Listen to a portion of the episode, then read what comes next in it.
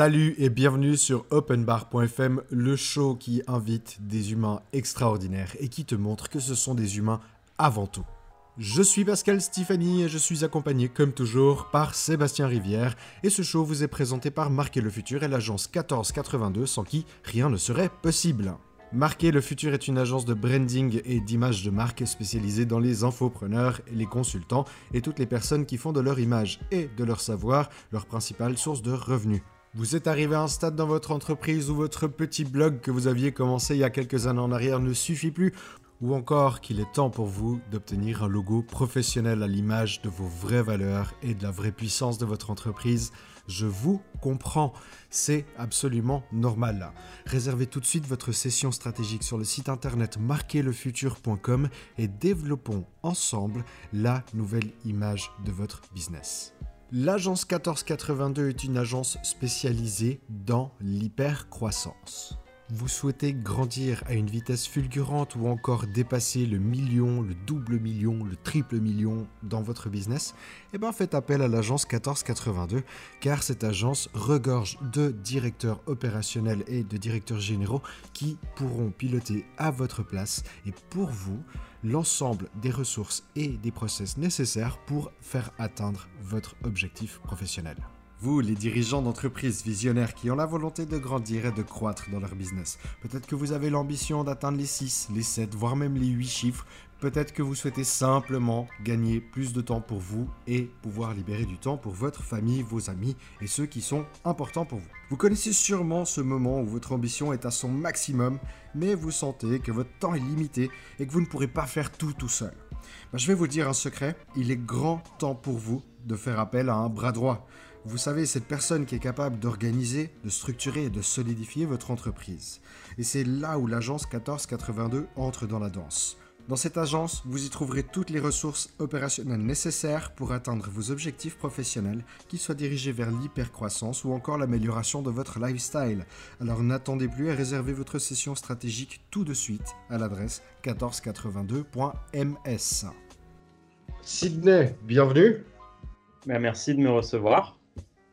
Le principe est très très simple, on va l'expliquer encore deux fois. On s'est, on s'est donné comme euh, mission avec Sébastien de n'expliquer euh, le principe d'open bar que, que pendant les dix premiers épisodes. Et puis ensuite de ça, ensuite de ça les, gens, euh, les gens découvriront.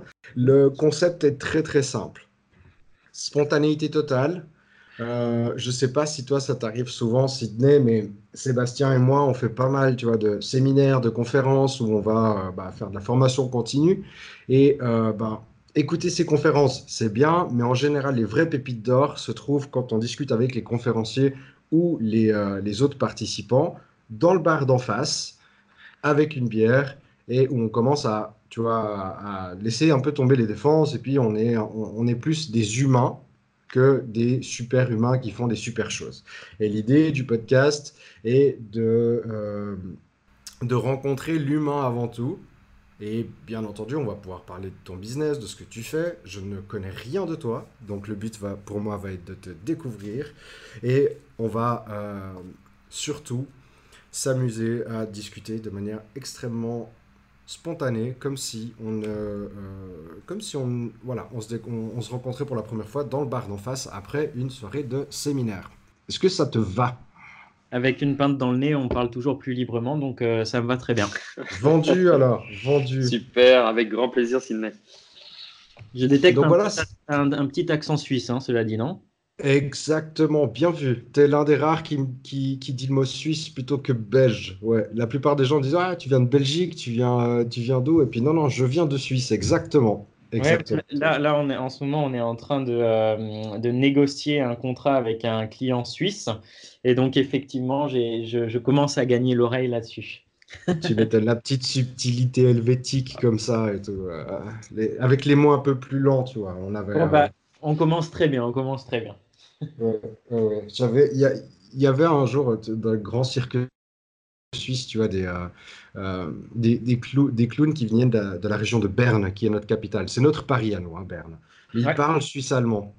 Mhm. Quand c'est suisse-allemand, quand ils parlent français, c'est encore plus lent que nous, tu vois. Donc c'est vraiment au ralenti et tout. il disait, mais heureusement qu'on parle avec un accent suisse-allemand, parce que sinon on aurait déjà fini nos blagues.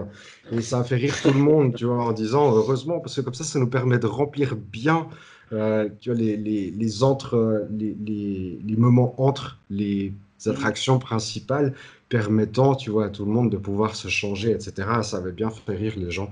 Euh, et, puis, et puis voilà, je ne vais pas m'oser à l'accent suisse-allemand euh, maintenant. Mais après, j'ai vécu, j'ai vécu à Zurich quand j'étais petit pendant un an. Et étant franco-allemand, j'avais même du mal à comprendre quand les Suisses-allemands parlent allemand. Le, le Schweizerdeutsch, c'est vraiment compliqué c'est un dialecte mais de fou Et en plus de ça, il y a, y, a des, y a des dialectes différents par région. J'ai ma chérie qui vient du Haut-Valais. Alors peut-être que ça va te parler si tu as vécu en Suisse. J'ai déjà peut-être entendu la légende du Haut-Valaisan. C'est le dialecte suisse-allemand le plus difficile à comprendre dans tout le pays et puis même ailleurs. Euh, c'est extrêmement, extrêmement compliqué. Donc, euh, donc voilà. Mais comment ça se fait que tu as pu, euh, que as, étudié en Suisse? Aujourd'hui, tu, tu, négocies en Suisse. Enfin, tu as l'air d'avoir une grosse connexion. Je suis sur ta page LinkedIn, là, pour, pas te, pour, rien te cacher. Je vois qu'il y a le mot euh, bio. Bio, enfin, bioxégie, c'est le nom de ta boîte. Et ensuite, c'est de la biomimicry expert. C'est quoi? Alors, c'est ce qu'on appelle le biomimétisme en français. Hein. C'est traduit, euh, traduit sous, sous, la forme de biomimétisme en français. Euh, le biomimétisme, donc c'est le cœur hein, finalement de, de, euh, mon activité, euh, c'est ma passion et c'est ce qui fait toute mon activité professionnelle aujourd'hui. Et, personnelle pour une, pour une grande partie aussi. le biomimétisme, c'est une approche d'innovation, on peut aussi appeler ça une méthode de, de, de RD, qui consiste à s'inspirer de ce que moi j'appelle l'ingéniosité du vivant. Alors, l'ingéniosité du vivant, c'est son savoir-faire, c'est assez poétique, c'est assez lyrique comme expression. Euh, la réalité pragmatique qu'il y a derrière, évidemment, c'est l'ensemble des techniques, des fonctions, des principes, des méthodes, des méthodes en fait, euh, qui sont présents et qui ont été éprouvés par les espèces naturelles. Donc, on dit souvent les animaux, en réalité, non, c'est évidemment euh, tout le vivant dans son ensemble, donc tous les règnes du vivant. Euh, donc évidemment aussi les végétaux, les champignons, les bactéries, etc.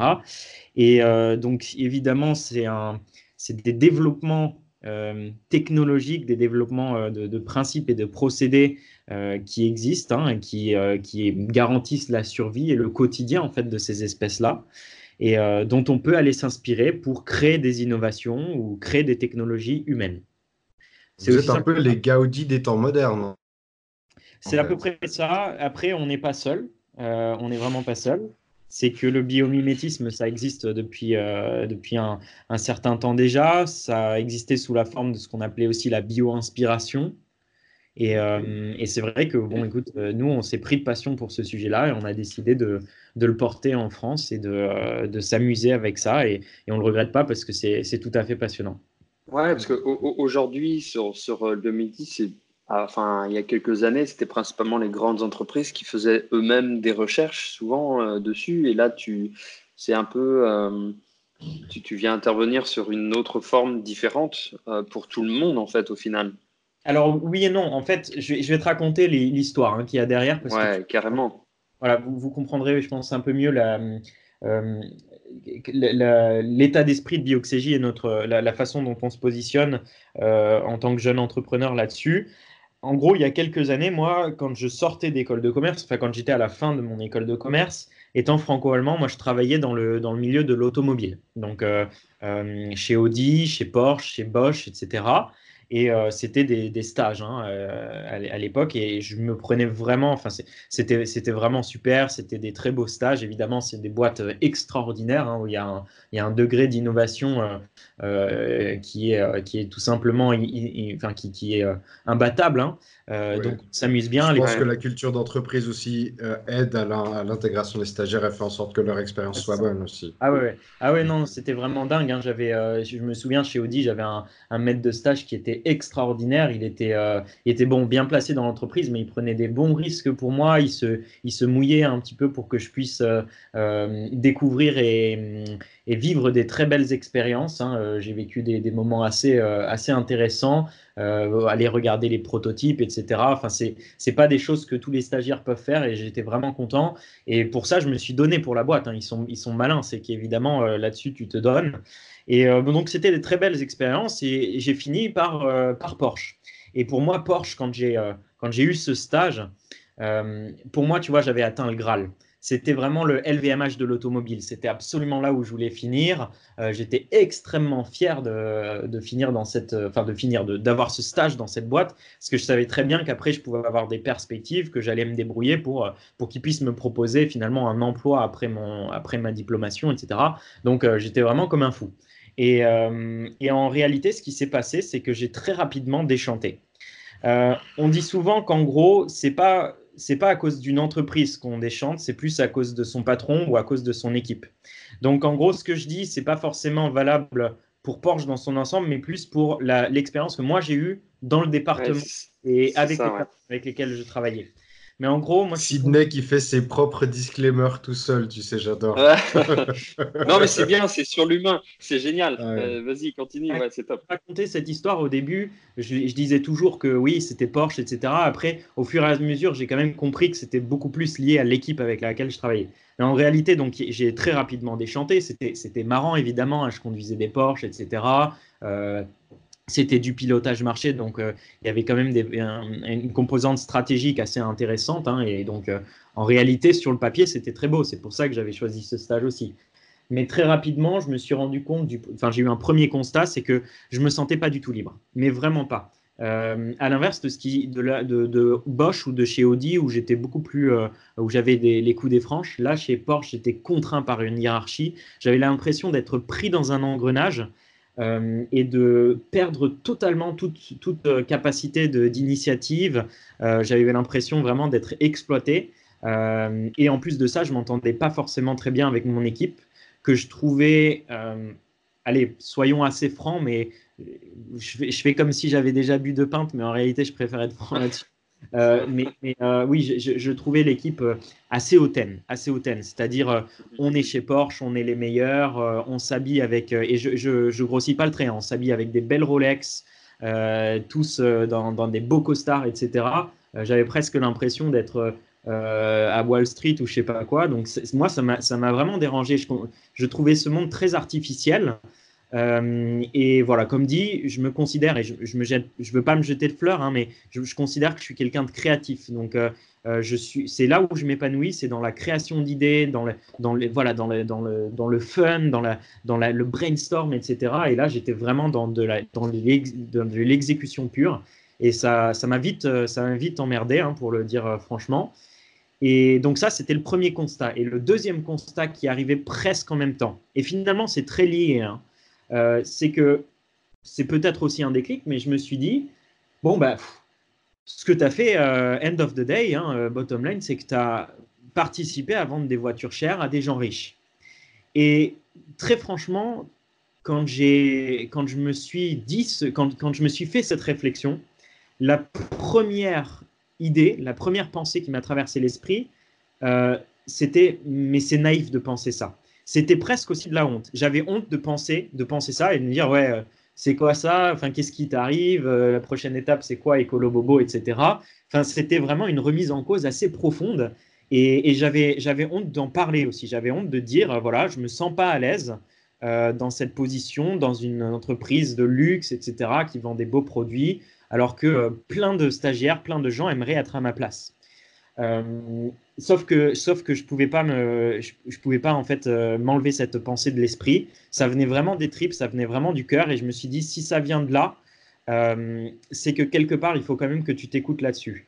Et je me suis rendu compte qu'en réalité j'avais besoin de participer à quelque chose euh, de plus profond, ou en tout cas de moins être dans cette logique de participer tout simplement un secteur et à une entreprise qui fonctionne déjà très bien comme ça, sans moi, et qui fait aussi partie des logiques qui nous mènent aujourd'hui dans des situations assez compliquées en tant qu'espèce humaine. Hein. Euh, bon, j'ai pas besoin de vous répéter hein, toutes, les, toutes les problématiques aujourd'hui qu'on a au niveau énergétique, au niveau des ressources, au niveau de, des, tensions, des tensions finalement sur notre soutenabilité. Mais c'est vraiment des réflexions qui ont été assez profondes à ce moment-là. Et j'ai senti que j'avais, que j'avais perdu un peu le sens de ce que je faisais. Euh, et que si jamais je devais entrer sur le marché du travail avec ce malaise-là, euh, ça allait très mal se passer. Heureusement, il me restait six mois euh, d'école de commerce avant ma diplomation, donc après ce stage. J'ai pas démissionné parce que je suis quelqu'un de loyal, donc j'ai réalisé ma mission et j'ai continué à, voilà, faire, à faire le travail jusqu'au bout. Mais à la fin de ce stage, je suis rentré avec mes valises à Lyon. Donc, j'ai fait l'école de management de Lyon, hein, d'ailleurs. Et, et, je me suis dit, OK, ben là, tu as six mois, Sydney, pour réfléchir et repenser à la manière dont tu vas accéder au marché du travail et à ce que tu vas faire exactement et la façon dont tu vas te sentir utile. et là, tu as un gouffre. Là, tu as vraiment un gouffre. Parce que généralement, c'est des, des, réflexions que tu te fais peut-être plutôt au début de l'école de management et pas forcément à la fin de l'école de management, quand il te reste... Pour, pour, autant que tu te les fasses. Pour autant, oui, exactement, c'est ce que j'allais dire. parce, que, c'est tout à ton honneur de les avoir eues, hein, ces réflexions. Exactement, parce que souvent, euh, tu peux très bien les avoir à, des âges beaucoup plus avancés. Et là, toi, tu, as eu des déclics. Euh, alors justement, pour toi, quel, a été le, déclic qui t'a fait passer? Alors tu parles de, justement de, cette ambiance, de cette osmose, mais le, petit truc qui a fait déborder le vase et tu t'es, as, commencé à te remettre en question. Ah, je pense pas que ça a été un moment euh, particulier une, ou une seconde ou une minute particulier de, ce, de, ce, de ces six mois de stage. En réalité, c'est progressif. Euh, je me souviens très bien, je m'en souviens, hein, j'étais de temps en temps, je conduisais en Porsche euh, GTS. Donc, c'était une magnifique bagnole. Probablement, j'ai aucune idée du prix exact, mais c'est des, voitures qui doivent tourner autour des 100, 150 000 euros. flambant neuve, rouge, avec des très belles jantes, etc. Euh, euh, et, donc j'allais au, volant de cette bagnole-là, tu, allumes le moteur, hein, tu as, un espèce de, bruit rauque hein, qui vient du, pot d'échappement, etc. Euh, bref, tu as 21 ans, 21, 22, non attends, pardon, c'était 2016, j'avais 23 ans, bah, tu es, es, on top of the world, tu tu vois, tu dis, allez, bon, je suis en train de réussir, etc. La prochaine étape, je me fais embaucher. Après celle-là, je l'aurai en voiture de fonction. Je vais faire un gros salaire, etc. etc. Et, donc, au début, ben, tu vis ça très bien, tu t'éclates bien. Et puis, les journées passent et euh, au fur et à mesure, tu te rends compte, bon, ben, c'est bon, j'ai fait le tour. quoi. c'est vraiment ce que je me suis dit, j'ai fait le tour. Et, donc, ça, je me souviens que c'était progressif dans la réflexion, mais c'était pas que ça en réalité. C'était aussi de constater et de parler, de discuter avec mes collègues. Euh, et quand tu te rends compte de, de, où toi, tu es quelqu'un de curieux, moi je suis, je suis quelqu'un d'assez curieux et de façon générale, évidemment, je m'informais sur ce qui se passait, sur, euh, sur les, les, grandes mutations que, sont en train de, que, que, que, notre monde est en train de vivre. Hein. Euh, et forcément, quand toi, tu, tu, tu commences à avoir ces réflexions-là, tu te remets un peu en cause et après, à midi, tu, tu discutes avec tes collègues et tu vois qu'ils ne sont pas du tout sur la même longueur d'onde et qui sont euh, peut-être encore enfermés dans un monde euh, ben, que toi, tu estimes déjà révolu. Euh, j'imagine, j'imagine bien. Donc voilà, pour répondre à ta question, c'était assez progressif, c'était pas un déclic euh, tout d'un coup comme ça, c'était progressif et c'était plus un, un vase qui, qui se remplissait. Et je pourrais pas forcément te dire quelle est la goutte qui a fait déborder le vase, mais en tout cas, à un moment donné, ouais, ça, ça a débordé. Et là, quand ça a débordé, euh, j'étais là, j'étais, je l'ai senti, j'ai vraiment senti. donc voilà, je rentre à l'EM Lyon et, je décide de, euh, de, vraiment de me mettre dans cette quête à, me dire, ok, tu as fait deux constats. Le premier constat, c'était que tu avais besoin d'être un homme libre. Euh, et le deuxième constat, c'est que tu as besoin de travailler sur des, des domaines d'innovation, des champs d'exploration qui sont peu défrichés, peu explorés, et où tu sais que tu vas avoir un impact, où tu sais que tu vas faire la différence. À ton échelle, certes, mais tu vas faire la différence. Et, ça, ce sentiment, je m'en souviens, il était super fort. Et au début, c'était pas facile. Je me suis intéressé. Euh, alors, tout ce qui était digital, tout, tout ce qui était intelligence des objets, etc., entre nous, pour moi, c'était déjà du vu et du revu. en ce moment, on n'arrête pas d'en parler dans les médias, etc., etc. Moi, c'était quelque chose où j'avais l'impression que c'était déjà des marchés saturés. Il y avait déjà plein de gens qui faisaient ça, probablement beaucoup mieux que ce que moi je pouvais faire. Et, là, j'avais vraiment besoin de débarquer comme Christophe Colomb sur un nouveau continent et de pouvoir faire la différence là où personne n'était encore, euh, encore présent. Et donc, je me suis intéressé aux technologies vertes, à la green tech. C'est un domaine qui est balbutiant en France, euh, qui pour moi a beaucoup d'avenir. Et je savais très bien que c'était que ça, c'est un domaine qui a besoin de tous les talents, qui a besoin de toutes les bonnes volontés, qui est encore très scientifique et justement où ça fait sens que des diplômés d'école de management euh, viennent s'intéresser à ce sujet-là. Et donc, euh, évidemment, mes potes savaient que je, que je m'intéressais au green tech. Et, euh, et mon meilleur ami, Simon, qui aujourd'hui est mon, est mon associé et qui à l'époque était mon, mon colocataire, en lendemain de soirée, hein, je ne vais pas vous le cacher, c'était un, un, lendemain d'open bar justement. Hein. Euh, on est sur le canapé, euh, donc euh, bon, je vous laisse imaginer un petit peu l'état. Hein, tu as, toujours un peu la, gueule de bois à ces moments-là. mais il vient à côté de moi sur le canapé et il montre une vidéo. Il me dit Tiens, si toi qui t'intéresses actuellement au, green tech, cette vidéo pourrait t'intéresser. Et il me balance une vidéo sur le biomimétisme. et c'était une vidéo d'Idriss Aberkan et je crois Patricia Ricard. Euh, qui sont euh, effectivement des gens qui parlent beaucoup du biomimétisme depuis un, certain temps déjà en France. Euh, et c'était une vidéo, c'était, une sorte de, voilà, d'interview sur une table ronde.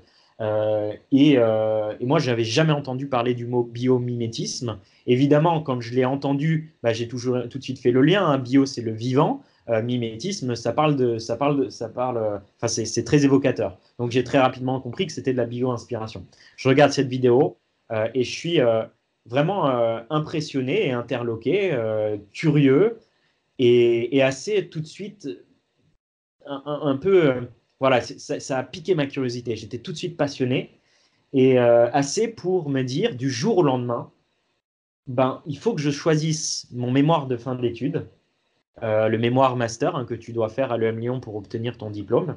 il faut que je choisisse mon, sujet. Et ben voilà, c'est tout, c'est tout vu. Euh, ça a été un coup de foudre. Là, pour le coup, hein, c'était, euh, pas du tout progressif, c'était presque instantané. Coup de foudre avec le biomimétisme. Le lendemain, j'appelle euh, tous les professeurs que j'avais visés pour pouvoir me suivre hein, là-dessus, les, référents. et alors, au début, c'est un petit peu d'étonnement de leur part. Hein, mais qu'est-ce que tu veux faire un sujet sur, sur le biomimétisme? Je sais pas ce que c'est. Ça m'a l'air très scientifique, très académique. C'est pour les ingénieurs. C'est pas pour toi. Euh, c'est peut-être pas forcément extrêmement pertinent. Et là, moi, ce que je me suis dit à ce moment-là, je me suis dit, mais bon sang, le M Lyon, c'est quand même la première école qui se place, comme toutes les autres écoles de commerce d'ailleurs, sur l'intelligence des objets, l'intelligence artificielle, la robotique, etc. C'est quand même des domaines extrêmement, euh, c'est des domaines d'ingénieurs, c'est des domaines techniques. Euh, et donc, au même titre que l'intelligence artificielle ou le digital ou quoi que ce soit n'est pas le monopole des euh, informaticiens et développeurs informatiques, eh bien le biomimétisme n'est pas le monopole de euh, scientifiques et de biologistes. Ce qui, ce qui, fera le succès du biomimétisme, et je le maintiens encore aujourd'hui, et c'est d'ailleurs comme ça mmh. que je, que je, pilote les équipes chez Bioxégie et le recrutement, etc., c'est bien le fait d'orchestrer des, des, synergies de compétences entre des profils qui sont très différents. Il faut une complémentarité. C'est ce qui se passe pour le digital, il y a une complémentarité, et les diplômés de management ont leur, leur, euh, leur, carte à jouer. Voilà. Et donc, euh, je les ai convaincus comme ça. Et j'ai été suivi. Ils m'ont dit Bon, écoute, on n'y connaît rien, mais tu peux faire ton mémoire là-dessus. Et c'est le début de l'aventure. Je me mets à faire un mémoire de six mois sur le biométisme. Voilà pour l'histoire. Ouais, cool. Justement, et ce qui est intéressant, tu parles aussi de, bah, ton parcours d'humain et, même quand tu retransmets ça à tes équipes. Euh, vraiment, moi, je, rejoins vraiment aussi sur la partie Aujourd'hui, on est dans un monde où ça va tellement vite. Il y a différents axes de développement, toi, comme la green tech, euh, euh, l'intelligence artificielle, etc. Et euh, je te rejoins sur le fait où on, doit manager, on doit réunir des compétences justement de différents bords pour arriver à des beaux projets, etc. Et c'est vrai qu'on le voit de plus en plus euh, de, de, scinder des équipes avec des profils mais complètement différents. Et des profils qui à la base on n'avait pas un cursus pour suivre euh, ou pour faire pour réaliser euh, telle ou telle action. Donc ouais c'est génial. Et, et c'est franchement c'est je pense pas que ce soit une énorme qualité à la française cette multidisciplinarité. Je veux vraiment être non je crois pas. Je crois pas voilà, c'est à mon avis, c'est euh, euh, on est même champion hein, de, du silotage entre les différentes. Euh, oui, j'allais dire le silo. Voilà. exactement ça. Et c'est un drame, hein, c'est un drame parce que ça crée beaucoup, beaucoup d'a priori, ça crée des préjugés, ça crée de la méfiance. Je pense que cette méfiance, elle est présente dans n'importe lequel des, des, grands groupes. Euh, et de la défiance aussi. Hein, c'est ça qui est catastrophique. Et donc, du coup, je ne vais pas vous le cacher, les débuts de Bioxégie ont été très mouvementés. Euh, donc, en gros, je, décide de créer Bioxégie à la fin de mon mémoire de master. Euh, donc, c'était décembre, enfin novembre-décembre 2017. et là, je me dis, bon, bah, tu es seul. Tu es seul. Et qu'est-ce que tu peux faire pour aider ce, ce secteur du biomimétisme? Et ce que j'ai découvert, c'est que en réalité, la plupart du temps, ce qui se passe, c'est que tu as un chercheur ou un laboratoire qui découvre par sérendipité, c'est-à-dire plus ou moins quand même par hasard, euh, une caractéristique du vivant chez une plante, chez un animal, chez euh, un micro-organisme, qui voilà, suscite son intérêt et sa curiosité et qui se dit et ce chercheur-là va se dire tiens, d'une manière ou d'une autre, je pense qu'on peut en tirer un enseignement ou qu'on peut s'en inspirer pour une technologie humaine. Donc finalement, c'est une chaîne de circonstances favorables. La première circonstance favorable, il fait la découverte. La deuxième, c'est qu'il en tire les conclusions euh, nécessaires, de, donc de transposition, de transfert vers, euh, vers, vers nous, les, les, êtres humains, et vers nos technologies, etc. Et la troisième circonstance favorable, c'est qu'évidemment, il est capable après de passer de l'idée euh, à la concrétisation, c'est-à-dire à une entreprise ou au fait de le vendre, de vendre un brevet et une technologie qu'il a su développer et financer aussi à une grande entreprise ou en faire encore une fois sa start-up. Et c'est une chaîne de circonstances favorables. Il y a eu des cas comme ça euh, à l'international et en France euh, qui ont été des vraies réussites et qui sont aujourd'hui des pépites. Mais il, doit y avoir aussi énormément d'échecs. Et la plupart du temps, le biomimétisme, c'est ça, c'est des exemples isolés de découvertes. Heureusement, euh, il y a des laboratoires il y a des unités, des centres de recherche qui commencent un petit peu partout dans le monde à s'y mettre de façon beaucoup plus euh, systématique, donc de façon plus démocratisée et plus ciblée, c'est-à-dire on fait des recherches euh, où on sait qu'on peut faire du biomimétisme, donc c'est pas spontané, et bien évidemment, il y a, comme tu le disais tout à l'heure, je crois que c'est toi Pascal qui le disait, euh, il y a des grands groupes et des entreprises qui font effectivement du biomimétisme, parfois sans même appeler ça du biomimétisme. Et c'est des secteurs qui, ben, comme, comme, le secteur du médical, pharmaceutique et, le, secteur aéronautique, qui le font traditionnellement par euh, l'évidence du lien qu'il y a entre leurs euh, enjeux, leurs thématiques et le vivant. Euh, pour l'aéronautique, c'est simple. Effectivement, c'est le monde des oiseaux. On sait qu'on veut atteindre des, euh, engins légers euh, qui se déplacent, qui sont souples, qui sont agiles, etc. Donc l'évidence du lien était très, très fort, très simple. Sauf que le biomimétisme, c'est ça que j'ai vraiment compris pendant mon mémoire de fin d'études, c'est que le biomimétisme est capable de faire bien plus que ces quelques exemples et qu'on peut vraiment le, démocratiser et le systématiser et, le rendre un peu, en faire une, une arme et un accélérateur d'innovation transversale, au même titre qu'on le fait aujourd'hui pour l'intelligence artificielle. L'intelligence artificielle ou le digital, la transformation digitale, on ne se demande pas, on n'aurait même pas le culot de demander si c'est valable ou pas pour un secteur ou un autre. Finalement, c'est valable pour tous les secteurs. Et ben moi, c'est l'image que je me fais du biomimétisme et que je me suis fait euh, à ce moment-là du biomimétisme, c'est que le biomimétisme est polyvalent et il, apporte une valeur ajoutée, il peut apporter une valeur ajoutée pour tous les secteurs, même les secteurs du service, même les secteurs des ressources humaines, etc. C'est juste qu'il faut évidemment l'adapter à chacun de ces secteurs-là. Et il y a des secteurs pour lesquels ce sera beaucoup plus immédiat et beaucoup plus évident que pour d'autres secteurs. Et donc, Non, ben, à ce, moment-là, pour finir hein, là-dessus, à ce moment-là, ce que je me suis dit, c'est que en réalité, moi, ce que je veux faire, c'est que je veux participer à cette démocratisation, à cette généralisation du biomimétisme. Et finalement, c'est ce qu'on sait faire, nous, nos profils, c'est qu'on sait faire du management d'innovation, on sait convaincre, on sait évangéliser, on sait démocratiser et on sait créer des business models.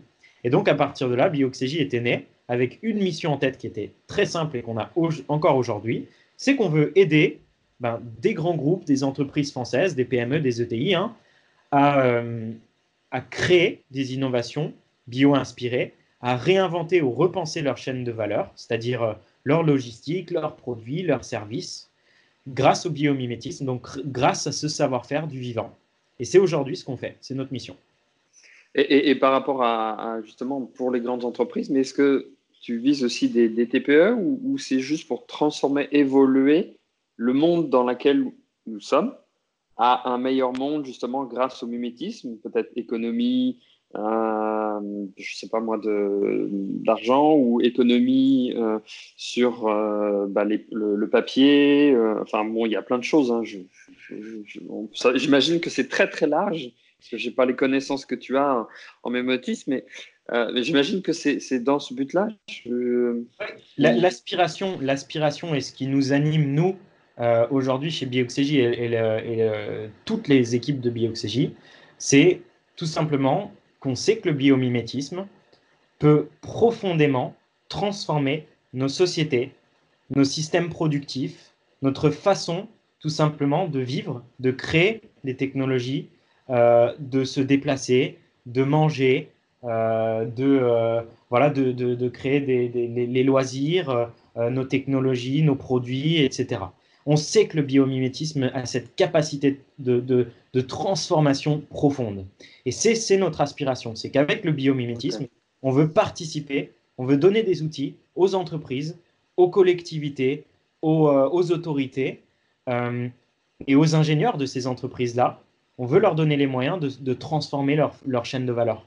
Et ça, c'est l'aspiration. Évidemment, après, dans la tactique et dans les stratégies, bah là, forcément, on est dans des logiques qui sont beaucoup plus pragmatiques, euh, beaucoup plus terre à terre, euh, progressives aussi, parce qu'il ne faut pas faire n'importe quoi. Donc, euh, eh bien, effectivement, on a des façons de cibler les clients avec lesquels on veut travailler, à la fois bon, des, des, des grands groupes, mais aussi, effectivement, on essaye de plus en plus des ETI et des TPE.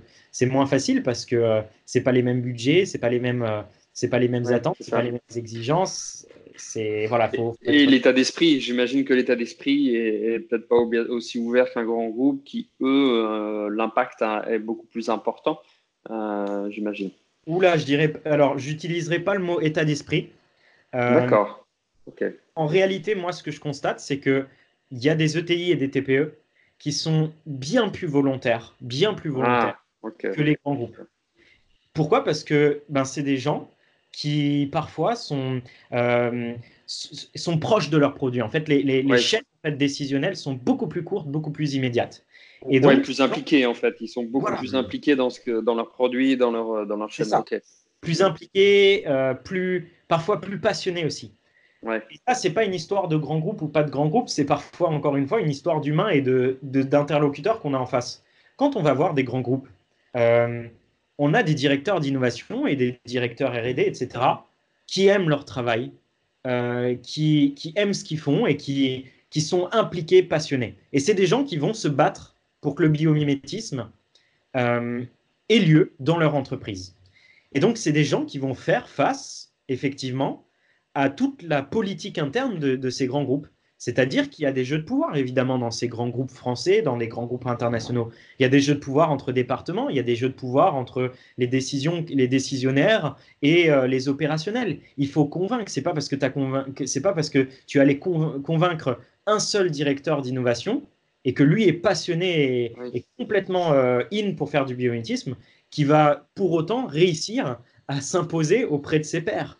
Et donc, c'est souvent ce qui nous arrive aussi, c'est que finalement, euh, les chaînes de décision sont très très longues dans certaines grosses entreprises. Et c'est marrant parce qu'au travers de notre métier euh, chez BioXJ, on pourrait presque, du jour au lendemain, euh, créer un, cabinet de conseil en innovation ou en, gestion des ressources humaines dans les grands groupes, tellement on voit et on constate les dysfonctionnements qu'il peut y avoir dans des grands groupes français en matière de décision, de prise de décision, à quel, point on constate des inerties et des obstacles énormes en matière de prise de décision.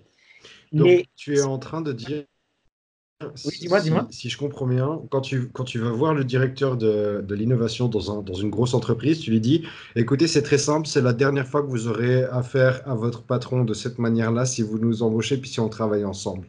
Parce que la façon dont. C'est, un peu ça que tu es en train de, de dire. On, va combattre la façon dont vous décidez aujourd'hui de telle sorte à ce que ça soit la dernière fois que vous décidez de cette manière.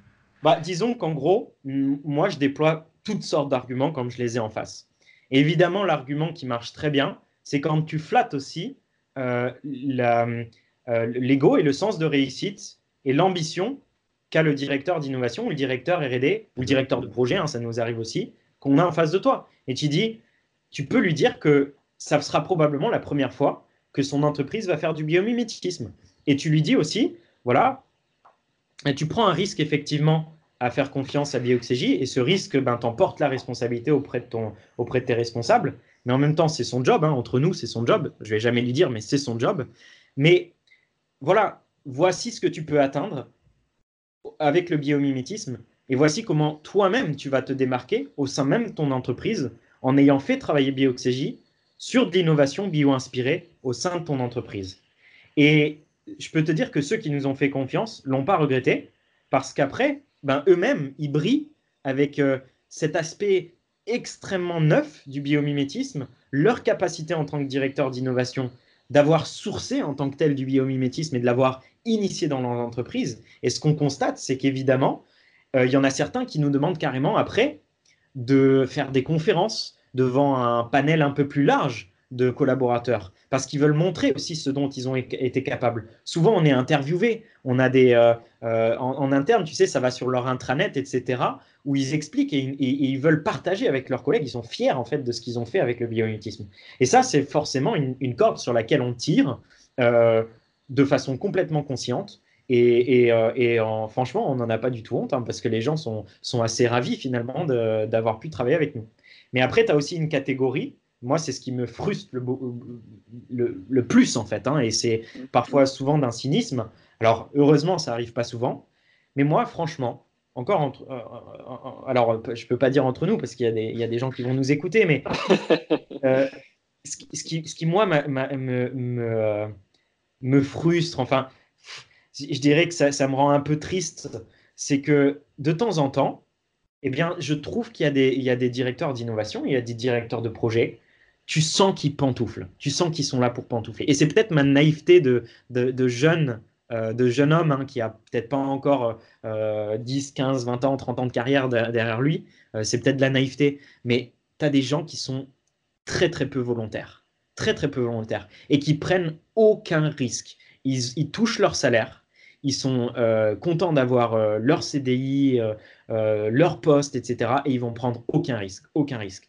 Et dernièrement, je me faisais aussi une réflexion, c'est que souvent, parfois, hein, tu, enfin souvent, non, souvent, c'est même pas parfois, souvent, tu as des, des entreprises dans, de façon assez générale qui vont penser que faire de l'innovation, c'est faire du digital. Et pour eux, c'est un égal, égal. Digital, enfin innovation égale digital et ils ont que ça en tête. Et s'ils font un chatbot, euh, s'ils font une nouvelle plateforme, une nouvelle application, etc., c'est qu'ils sont innovants. Mais en réalité, souvent, euh, ça apporte pas forcément du vrai progrès. Euh, j'ai une amie, hein, Inès Leonarduzzi, qui, qui travaille sur ce qu'on appelle l'écologie numérique, hein, donc l'impact environnemental du numérique, qui est, ben, qui est très vicieux finalement, qui, qui, qui, est la première à défendre cette idée. C'est que euh, elle, dit, elle dit souvent à quoi, à quoi ça sert de progresser si on ne progresse pas. Euh, c'est ce qui, ce qui veut dire en fait qu'il y a beaucoup d'entreprises qui font d'innovation et qui, qui ont l'impression d'innover, de progresser, de créer, d'améliorer des choses, mais en réalité, il n'y a, pas a pas une vraie notion de progrès, surtout si on prend en compte les enjeux actuels de nos sociétés, les, les enjeux environnementaux, les enjeux de soutenabilité. Et euh, parfois, le digital donne cette fausse impression de faire des, des avancées, euh, alors qu'en réalité, il n'y a pas du tout d'innovation, encore moins d'ailleurs des innovations compétitives. Et moi, ça m'attriste parce que souvent, je me rends compte que les directeurs d'innovation, euh, en fait, ce n'est pas forcément des directeurs d'innovation, c'est plus des directeurs d'achat. C'est-à-dire que il y a, y a, aussi, enfin, je me permets, je me permets de rebondir, mais je, vois où tu vas en venir. Si jamais il y a un nom hein, pour les pantouflards, on les appelle les Save My Ass, tu vois. C'est des gens qui se disent Ah, ben écoute, je suis bien dans cette entreprise, j'ai pas tellement envie d'aller chercher ailleurs, etc.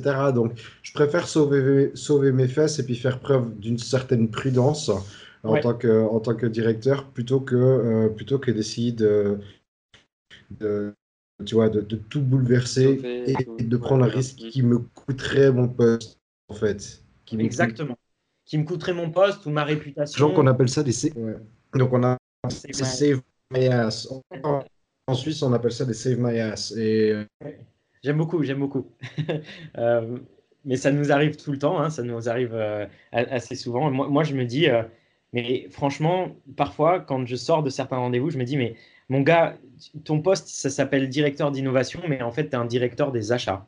Euh, tu es là pour acheter euh, des, solutions on the shelf, donc sur étagère, qui marchent déjà très bien. Tu prends aucun risque. Tout ce que tu fais, c'est sortir ton carnet d'échecs pour acheter une startup ou acheter une technologie qui existe déjà. Et ça, parfois, ça me ça m'attriste dans la mesure où ces entreprises-là seraient complètement capables de faire de la, de la R&D ou de l'innovation en interne, de prendre des risques, d'explorer.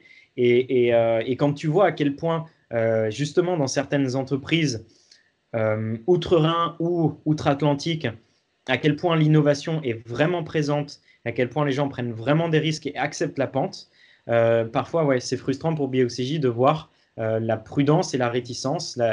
c'est un côté frileux hein, qu'on va avoir chez certains de nos interlocuteurs. Mais bon, la bonne nouvelle.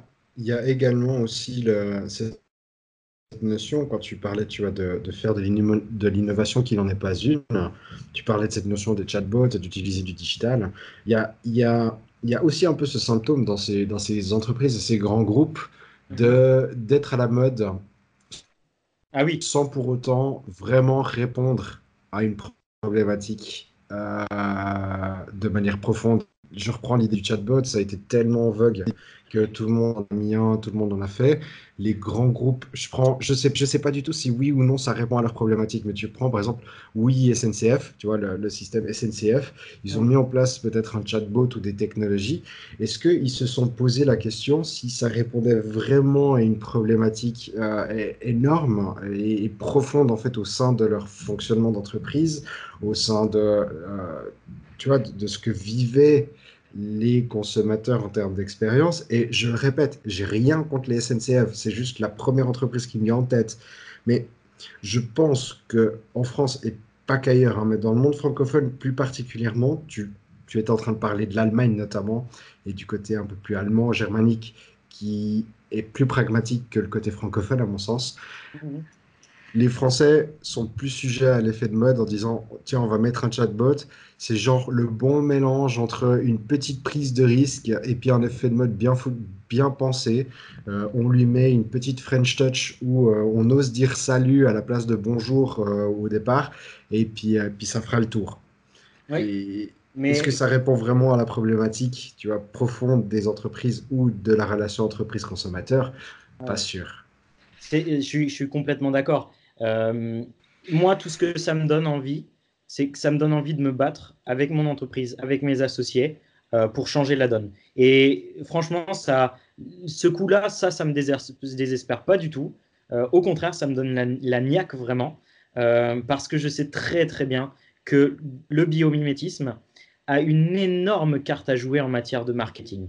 Le jour où, surtout pour des entreprises qui ont des propres consommateurs, euh, le jour où on arrivera après à raconter des belles histoires, storyteller, euh, de comment un animal ou une espèce a réussi à inspirer une technologie, et donc que ce produit que le consommateur achète est un, produit qui est inspiré de l'intelligence de la nature, et qui en plus de ça, parce que c'est vraiment le, le, point cardinal du biomimétisme, est soutenable, mais là, tu fais un malheur en matière de, marketing, surtout auprès des nouvelles générations et surtout compte tenu des dynamiques actuelles euh, d'image et d'exigence des consommateurs qui sont en train euh, de, se mouvoir et de changer à vitesse grand V. Et donc, je sais très bien que ça, c'est qu'une question de temps. Et aujourd'hui, c'est une corde sur laquelle on joue avec certains de nos clients. On leur dit, voici ce que vous allez pouvoir raconter à la fin. Voici la touche marketing que vous allez pouvoir avoir à la fin. Et ça, ça fait un carton. Aujourd'hui, en fait, je, te rejoins parce que c'est une connexion avec la nature. C'est comme faire de l'écologie.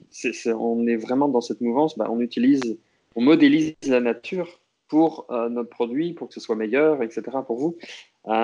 et, moi, j'avais entendu, j'avais suivi quelques points euh, sur des reportages, par exemple, des, typologies d'araignées qui faisaient des sauts euh, spécifiques. Mhm. Ils avaient des pattes, euh, je sais plus, et donc ils, regardaient en fait le mouvement en fait du saut de l'araignée en étant statique, sans élan. Alors, je sais plus c'est quoi, après toi, tu seras peut-être plus à même de, de, répondre.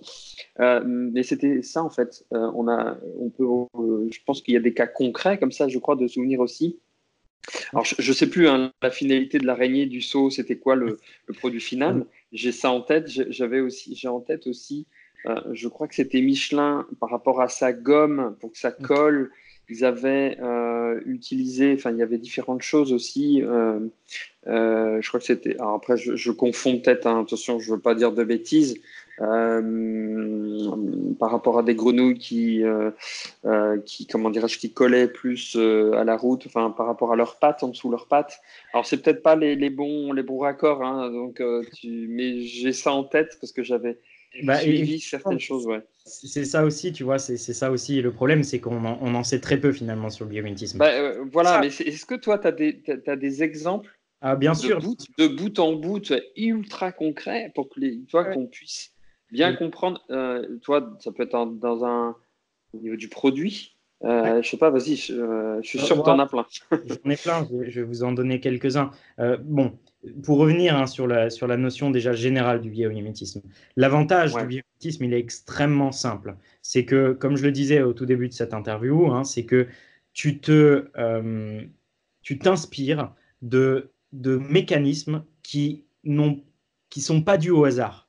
Ils ont été éprouvés et sélectionnés, et c'est les meilleurs. C'est de la sélection naturelle, c'est du darwinisme. Donc il n'y a que les meilleurs exemples qui perdurent. Donc, tu t'inspires de choses qui sont intelligentes, optimisées, euh, malin, il y a un côté malin, il y a un, côté spontané. Et en plus de ça, c'est le deuxième volet, tu t'inspires de choses qui sont profondément, essentiellement euh, sobres. Pourquoi? Parce que la nature, tout ce qu'elle fait, c'est dans une économie d'efforts, c'est dans une économie de moyens, euh, et c'est évidemment dans une circularité totale. Le meilleur exemple de durabilité, c'est évidemment la nature. Donc, quand tu fais du biomimétisme, tu concilies la notion de performance et la notion de soutenabilité. Donc ça, c'est pour, les, euh, pour les points généraux. Maintenant, sur les exemples. Je vais vous donner un exemple un peu complexe et un exemple simple. Je vais commencer par l'exemple simple parce que euh, c'est quelque chose où on arrive à se projeter assez facilement et, euh, et c'est quelque chose où, d'expérience, c'est un très bel exemple et ça, ça permet déjà d'entrer bien en la matière. Euh, c'est un exemple donc sur, euh, je pense qu'il y a beaucoup de gens qui, qui nous écoutent, qui, euh, qui encore pour l'instant hein, prennent, prennent l'avion. quand tu regardes par le hublot de l'avion, tu vois en bout d'aile, il y a toujours ce qu'on appelle un, winglet. C'est une sorte d'ailette verticale. c'est, on le voit bien en, en, bout d'aile. Hein. Et cette ailette verticale, c'est dans les années 70, un ingénieur de la NASA qui s'appelle Richard Whitcomb euh, qui travaillait donc sur euh, l'aérodynamisme, hein, les, structures des avions, et qui va comprendre qu'il peut s'inspirer euh, du comportement en vol des, grands oiseaux, des, rapaces notamment. donc voilà, les aigles, hein, les vautours, les cigognes, voilà, des, oiseaux avec une grande envergure qui ont un comportement assez spécial, c'est-à-dire que quand ils vont voler, planer, repérer leur proie, ils courbent en fait leurs ailes euh, au bout. C'est-à-dire qu'il y a une certaine courbure en fait des plumes. Et en observant ce mécanisme, évidemment, on se demande ben, pourquoi est-ce qu'ils font ça, ces, oiseaux-là? Et ce dont il s'est rendu compte, Richard Puycombe, c'est qu'en fait, ça permettait d'améliorer la, finesse aérodynamique de l'aile des oiseaux. En l'occurrence, en fait, ça vient euh, tirer parti des vortex de turbulence qui se créent quand l'aile pénètre l'air. Et ça vient finalement augmenter l'importance euh, de l'aile plutôt que de venir perturber cette portance-là et, de créer de la traînée. Bon, après, je suis pas un ingénieur en aéronautique, hein, donc je connais pas les détails en physique, en, mécanique des fluides, etc., hein, qu'il y a derrière ça. ce qu'il a fait, c'est que du coup, il a développé donc ces fameux winglets, hein, qui sont ces espèces d'ailettes verticales, hein, cette, courbure, cette cassure qu'il y a en, bout d'aile. Et il les a développés du coup avec, euh, euh, sur des KC-135, hein, c'est euh, des, avions américains. et après, l'idée finalement s'est complètement répandue à l'ensemble du secteur aéronautique. Ça a commencé par Boeing dans les années 90 et puis maintenant tous les constructeurs aéronautiques ont ces fameuses ailettes. Et ces, ailettes-là, qui sont donc inspirées de, de, ces, euh, de ces, grands rapaces, euh, permettent aujourd'hui d'économiser entre 3 et 4 euh, de kérosène. Donc évidemment, ça peut, ça peut paraître assez, assez accessoire, mais finalement, 3 à 4% sur la durée de vie d'un avion, sur le nombre de kilomètres qu'il parcourt et sur, sur, le tonne de carburant, de kérosène euh, les, tonnes de, kérosène qui, l'emportent, je vous laisse imaginer hein, les, économies qui sont assez, assez importantes. Voilà un petit peu le type d'exemple assez, assez simple hein, du biomimétisme. C'est la technologie aussi qui a été utilisée sur le bas des bateaux pour faire les feuilles, non? Alors, Cette notion d'aile un peu courbée, et puis c'est le, même, le même principe, ça augmente la portée, et puis ça pousse, le, ça, enfin, ça pousse le bateau sur le haut. Alors, je pourrais pas m'exprimer là-dessus parce que ça, pour le coup, je, ne sais pas si c'est effectivement bio-inspiré. Euh, je vois très bien de quoi tu parles, hein, mais euh, j'ai aucune idée si c'est bio-inspiré ou pas. Euh, et en plus de ça, je fais souvent très attention quand les entreprises disent c'est bio-inspiré parce que souvent, parfois, souvent, c'est pas forcément très, très bio-inspiré. Ça peut être du greenwashing, hein, ce que moi j'appelle du bio-washing. C'est-à-dire, on dit que c'est inspiré de la nature alors qu'en réalité, ça l'est pas vraiment et les avantages sont, sont pas vraiment là. donc, oui, alors, tu, nous donnes l'exemple, tu nous l'exemple plus complexe et ensuite de ça, est-ce que tu peux nous donner euh, la limite de qu'est-ce que tu euh, considères comme inspiré de la nature ou, euh, ou bio-haché, comme tu le dis? Parce que peut-être que c'est inspiré de la nature, mais on ne le sait pas encore. Voilà, donc ça c'est la question que je te je laisse en suspens. Je serais curieux d'entendre déjà ton, ton, ton exemple un peu plus complexe alors, les exemples complexes, je vais vous en donner un que, qui, moi, euh, que j'ai trouvé assez, euh, assez joli. J'ai travaillé l'autre jour, hein, donc il est frais dans ma, dans ma mémoire. Euh, je travaillais sur la, sur la thermorégulation et sur les textiles. Hein. on était en train de faire des recherches avec mon équipe. Et on a découvert une histoire qui est assez, assez jolie. Alors, on parle souvent hein, des ours polaires, c'est le symbole du, du réchauffement climatique, euh, ces ours hein, qui sont amaigris qu'on voit sur les banquises, etc.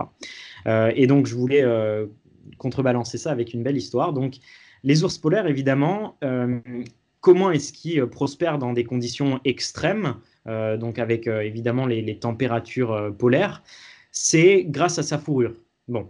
Et plus précisément, c'est grâce à la microstructure donc, de, ses poils. Donc les poils, il faut, les poils de l'ours polaire, il faut imaginer que ce sont des fibres hein, euh, qui ont, euh, je ne sais plus de mémoire, je crois que c'est 200 micromètres hein, de diamètre. Euh, et l'intérieur de ce poil, il est, il est creux. Donc en fait, si tu veux, c'est pas pas une structure remplie. Et donc ce poil à l'intérieur est poreux, et c'est ça qui crée son côté isolant. L'ensemble, en fait, est maintenu, hein, par une sorte de couche, euh, externe, hein, une sorte d'enveloppe externe. Ça, crée en fait la, stabilisation du poil.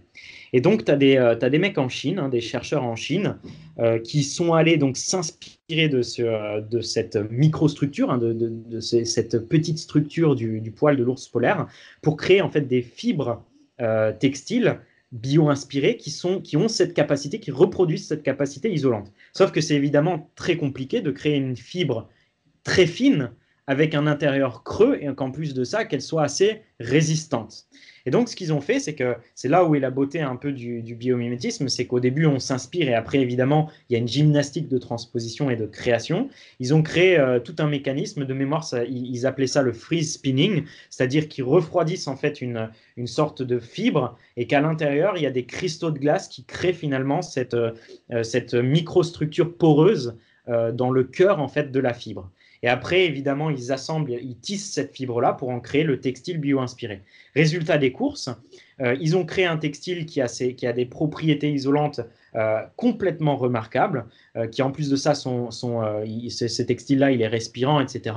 Et de mémoire, ils ont aussi réussi à créer finalement des sortes de des, tubes de carbone qui sont conducteurs d'électricité. Ça permet même aussi de réchauffer. Donc voici comment tu révolutionnes finalement en t'inspirant d'une caractéristique naturelle hein, d'isolant euh, voici comment tu, peux révolutionner euh, une industrie textile. Voici comment tu peux créer des, euh, fibres complètement isolantes, probablement aussi extrêmement légères, qui viennent un peu à l'encontre de tous les matériaux, de tous les textiles qu'on utilisait, avant pour faire, de l'isolation thermique. Donc voici un petit peu pour, un exemple un peu complexe. Hein.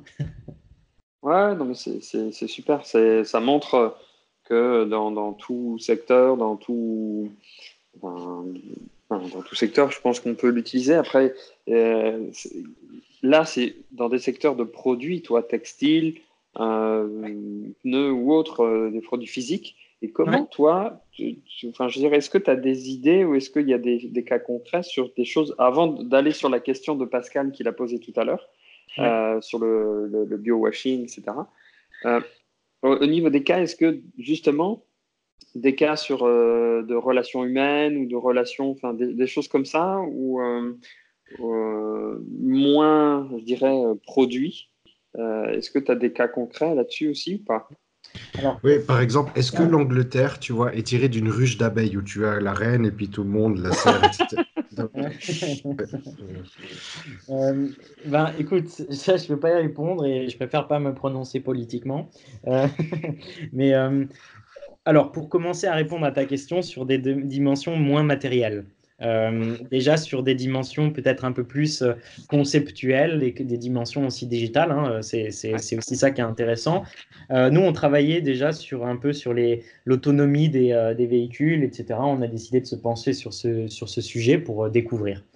Et euh, on s'est rendu compte qu'en réalité, c'est ça qui est intéressant, c'est que tu n'es pas tout le temps dans le physique, dans la conception matérielle, etc. Euh, en réalité, l'informatique bio-inspirée euh, est très développée, très très développée. C'est-à-dire que la notion d'informatique, la, notion, l'informatique, c'est quoi? C'est de la gestion d'information. Et la gestion de l'information, c'est pas l'être humain qui l'a créé, c'est pas l'être humain qui l'a inventé. Nous, la façon dont on fait de l'informatique, évidemment, c'est avec du silicium, c'est avec le langage binaire, euh, c'est avec nos processeurs, nos micropuces, etc. Mais la nature, elle, fait, elle a fait de la gestion de l'information bien avant nous, puisqu'elle orchestre des écosystèmes où il y a des millions d'espèces qui interagissent constamment entre elles. Euh, ces espèces-là sont, doivent être capables de comprendre leur environnement, d'interpréter cet euh, environnement, d'arriver à y réagir, d'arriver à stocker de l'information, etc. À commencer par nous, les êtres humains. Euh, au moment où je vous parle, vous m'écoutez, vous traitez cette information-là. Donc, vous avez des capteurs qui traitent l'information que vous recevez. Donc, euh, euh, les ondes qui vous parviennent de, ma voix, vous êtes capable de, les interpréter, d'y réfléchir, d'interagir, de, vous en souvenir. toute cette information, elle est stockée quelque part vos souvenirs, c'est des mécanismes au niveau du cerveau qu'on ne connaît pas encore tout à fait, mais votre ADN, c'est de l'information. Vous stockez de l'information au niveau de votre ADN avec des formes, euh, avec euh, des, substances chimiques, etc. Vos cellules, quand elles font de la défense immunitaire séparée, elles doivent être capables euh, d'aller détecter les, les, virus, d'aller détecter les menaces et d'y réagir, de, de, de, faire passer aussi des messages chimiques à l'intérieur de votre corps, etc. etc. C'est pareil pour les plantes. Donc toute la, toute la notion d'information est bien présente dans le vivant. Et ce qui est intéressant, c'est qu'on peut extrapoler ce que moi j'appelle des best practices, donc finalement des méthodes qui ont été développées par le vivant pour créer des algorithmes bio-inspirés. Et là, en l'occurrence, hein, je parlais de l'autonomie des véhicules. Moi, j'ai appris qu'il y avait effectivement des, équipes de recherche qui travaillaient sur euh, des équipes de recherche et des entreprises hein, qui travaillent euh, sur, par exemple, des insectes comme les libellules ou sur les criquets, euh, pour leur capacité en fait à détecter les trajectoires, à détecter des obstacles euh, quand, elles, euh, quand, elles, quand, elles, quand elles bougent. les libellules, c'est des, des, prédateurs. Il faut savoir que le, taux de succès d'une libellule est à 95% contre 50% pour le requin blanc. ce qui est très intéressant, c'est de comprendre comment ça se fait que la, la, libellule a ce taux de succès à 95%. Elle se nourrit de quoi? Elle se nourrit hein, de, de petites mouches, de petits moucherons, des moustiques, etc. Et elle les attrape en plein vol. Et la réalité, c'est qu'elle a, en fait, elle a un temps de réaction qui est exceptionnel, un 30 millisecondes, mais surtout, en fait, elle arrive à anticiper en fait la trajectoire de ses cibles. Donc, c'est-à-dire qu'elle peut les perdre de vue pendant un certain temps et pourtant son cerveau est capable d'anticiper la trajectoire que ça va avoir et donc d'aller dans, une, l'attraper en fait par anticipation. Et ce qui est intéressant, c'est que du coup, ces chercheurs-là euh, parce que le cerveau de la libellule est moins complexe que celui de l'être humain, on arrive mieux à comprendre en fait ce qui se passe en fait dans l'interprétation euh, de ces trajectoires et des obstacles, et on arrive en fait à en créer des logiciels. Alors, me demande pas euh, tous les détails de ce logiciel-là, je, ne le connais pas. mais on arrive évidemment à, créer des logiciels et des algorithmes qu'on peut aller après et c'est ce qu'ils sont en train de faire, hein, mettre dans des véhicules pour améliorer l'intelligence artificielle des véhicules autonomes et faire en sorte que les véhicules autonomes, euh, justement, soient, soient, plus autonomes, plus intelligents, mais aussi qui consomment moins d'énergie parce qu'il y aura moins de calculateurs nécessaires pour anticiper ces trajectoires. Et les criquets, c'est pareil. Les criquets, tu sais, ils se déplacent en, en énormes essaims où tu as des millions d'individus ou des centaines de milliers d'individus au kilomètre carré. Euh, on se demande souvent, ouais, c'est des millions d'individus. Je crois que c'est des dizaines de millions d'individus au kilomètre carré. On se, demande souvent, bah, voilà, comment est-ce qu'ils font pour pour pas se, percuter finalement ces criquets entre. Parce que tu pourrais avoir des, dommages irréversibles, des, criquets blessés, etc. Parce qu'il en a énormément. C'est des nuages extrêmement denses.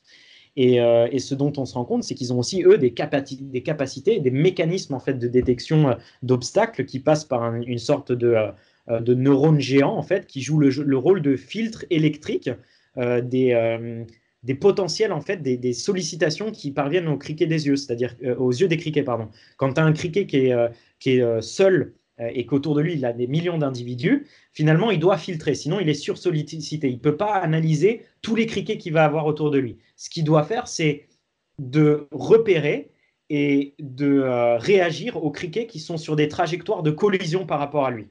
Et donc, pour ce faire, euh, les criquets qui sont donc sur cette trajectoire de collision, ils émettent, ils, créent un potentiel électrique, une sollicitation électrique plus importante au niveau de l'œil et au niveau du coup du, nerf optique.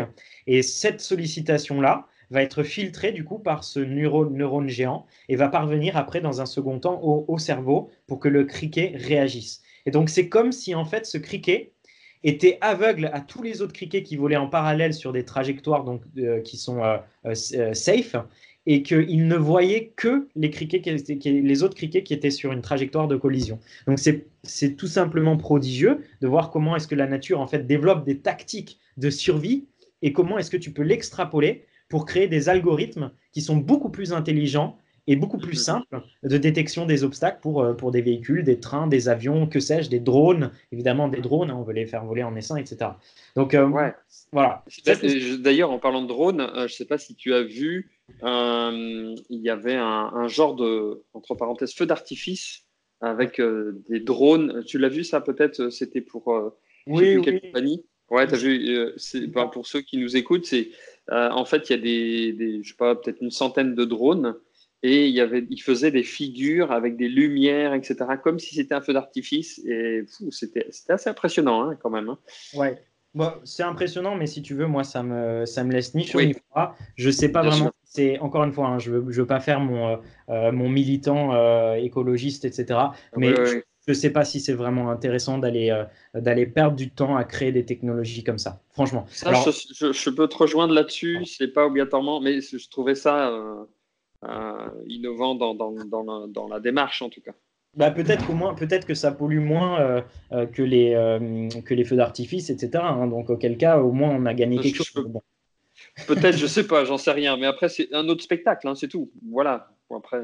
Mais je vois très bien ces vidéos-là qui sont effectivement assez impressionnantes avec des centaines de milliers, enfin des, des milliers de drones qui volent. Et, voilà, et moi je, je, je, t'emmenais sur le sujet de la lumière, l'énergie de la lumière dans ces cas-là, parce que euh, pour remplacer demain les batteries, pour remplacer euh, justement par rapport au mouvement, ça je pense que c'est quelque chose. Est-ce que ça c'est considéré comme biomimétisme? Alors oui, il faut savoir qu'au niveau de la, de la lumière, euh, tu as plein de choses qui se font. Euh, il n'y a pas longtemps, j'ai écrit un article hein, sur la, bioluminescence. Euh, euh, on a des pépites françaises, hein, des entreprises comme Glowy, des entreprises comme Aglaé, etc. qui, alors Aglaé travaille dessus, Glowy a déjà des technologies hein, en la matière qui sont encore en, cours de perfectionnement. C'est tu as 75, je disais dans cet article, tu as 75% des organismes marins, de la masse d'organismes marins qui sont bioluminescents. La bioluminescence, c'est une, c'est une méthode de communication dans le vivant. Hein. c'est pour des logiques de prédation, de défense, de communication entre pairs. et donc, c'est des réactions chimiques hein, qui ont lieu et qui créent finalement une source de lumière. Et c'est des sources de lumière qui sont évidemment donc bah, en tant que telles durables. Euh, et donc, ce qui est intéressant, c'est de se dire, OK, comment est-ce que nous, on peut créer de la bioluminescence? Donc, des entreprises comme Glowy euh, créent des capsules, en fait, euh, des capsules de bioluminescence. Hein. Elles, ont un, processus chimique avec des bactéries, etc., à l'intérieur de ces capsules-là, et ça permet d'éclairer. Leur aspiration, hein, ils ont encore du développement devant eux, mais leur aspiration, leur ambition, c'est d'évidemment créer de l'éclairage urbain euh, qui soit bioluminescent et qui euh, du coup utilise, mm. qui, en fait l'éclairage artificiel, euh, même s'il est produit dans les centrales nucléaires, d'éviter finalement cet éclairage artificiel, ou en tout cas de baisser le besoin de cet éclairage artificiel. Des entreprises comme Aglaé travaillent elles sur euh, alors en ce moment sur la fluorescence des, plantes, je, pense qu'elles veulent travailler aussi sur la bioluminescence, euh, essayer de faire, euh, de faire en sorte que les plantes soient bioluminescentes. Ça pourrait faire de la signalétique, ça pourrait revigitaliser les espaces urbains et en même temps faire en sorte que, que ces plantes-là dégagent de la lumière pendant, pendant la nuit finalement sur la, sur la chaussée, sur les trottoirs, etc.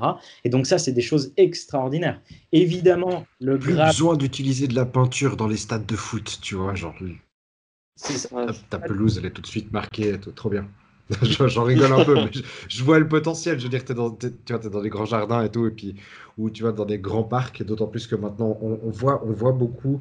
Euh, là, je, dis, je digresse, enfin, je, je prends un peu la tangente, mais on voit beaucoup, en fait, aux États-Unis notamment, tu vois, des, euh, des, euh, les villes qui se partent d'un design antiterroriste. Et ce design antiterroriste est très très malin parce qu'en fait c'est l'ajout de bancs, l'ajout de parcs, l'ajout de tu vois d'espaces verts de plus en plus qui finalement sont des obstacles voire des protections en fait pour les passants et puis pour les pour les pour les gens qui évoluent dans, dans cette ville.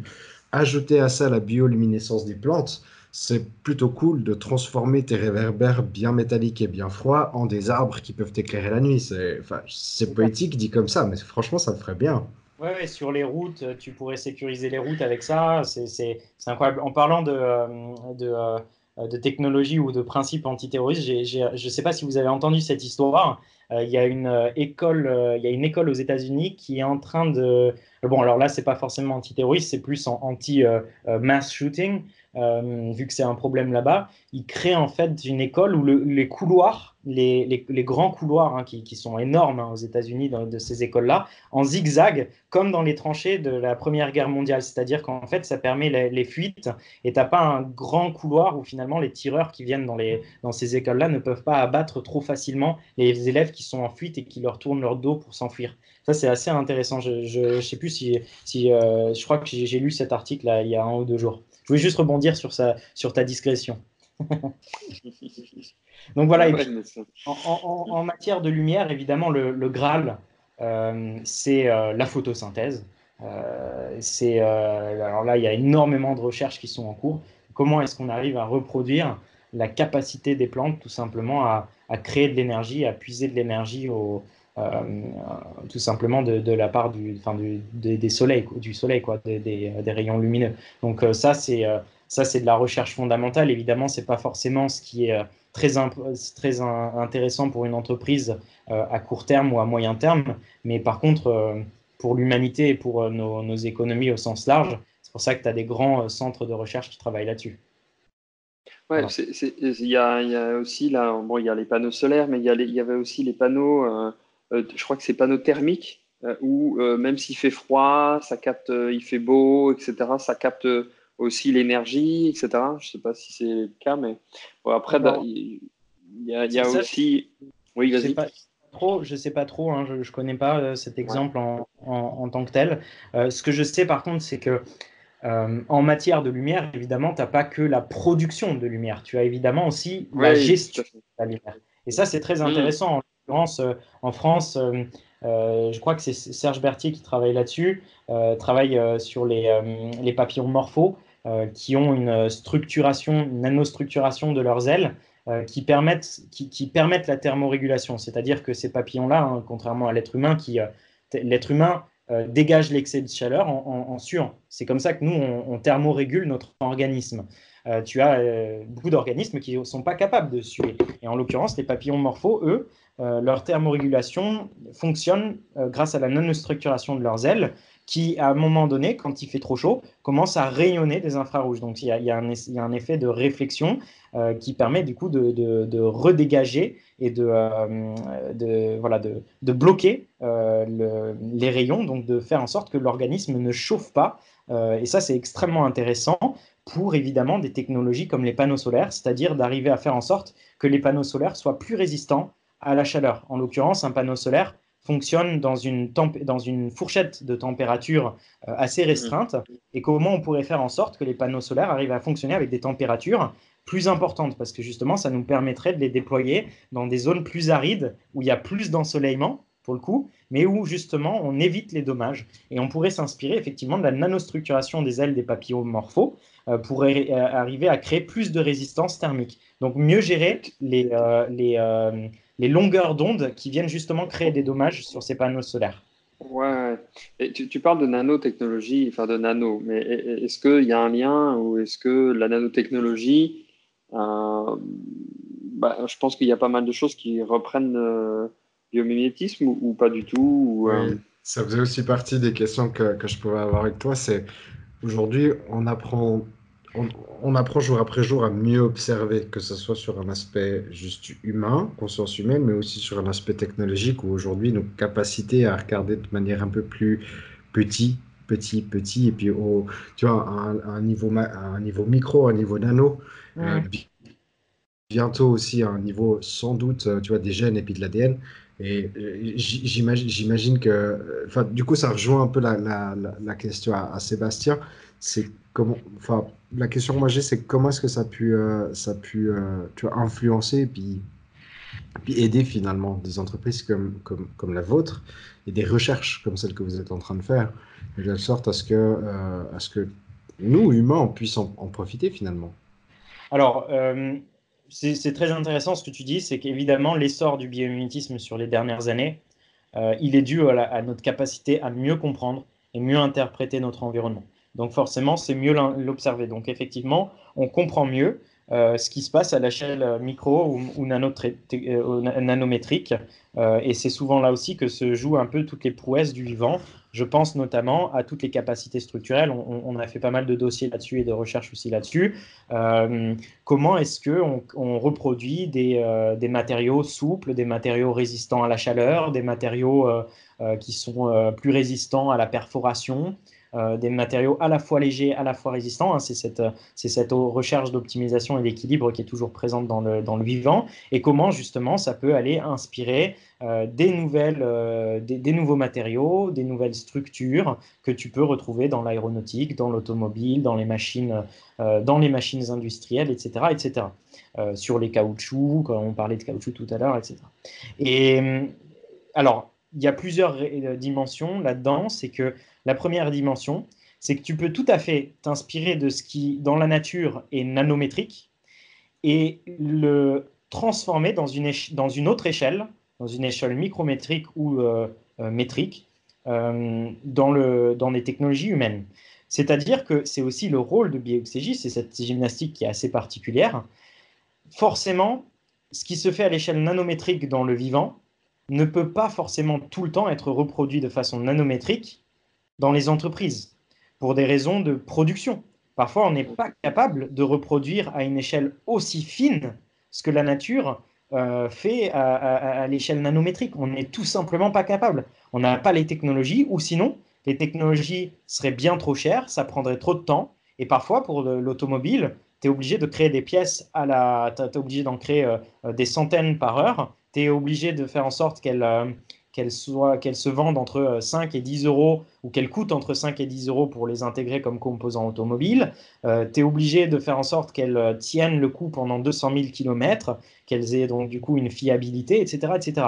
Donc, toute la gymnastique de bioxégie, c'est notre dimension hein, aussi management d'innovation, c'est qu'on doit être capable de répondre à un besoin donné avec de l'inspiration.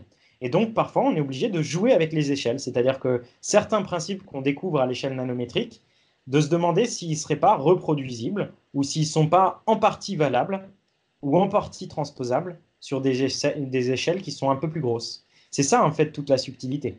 évidemment, euh, tout ce qui va toucher encore à l'échelle nanométrique, sur les matériaux, les revêtements, les produits, la chimie, etc., euh, ça, c'est les grands laboratoires des grandes entreprises qui le font déjà pour certains, les grands centres de recherche.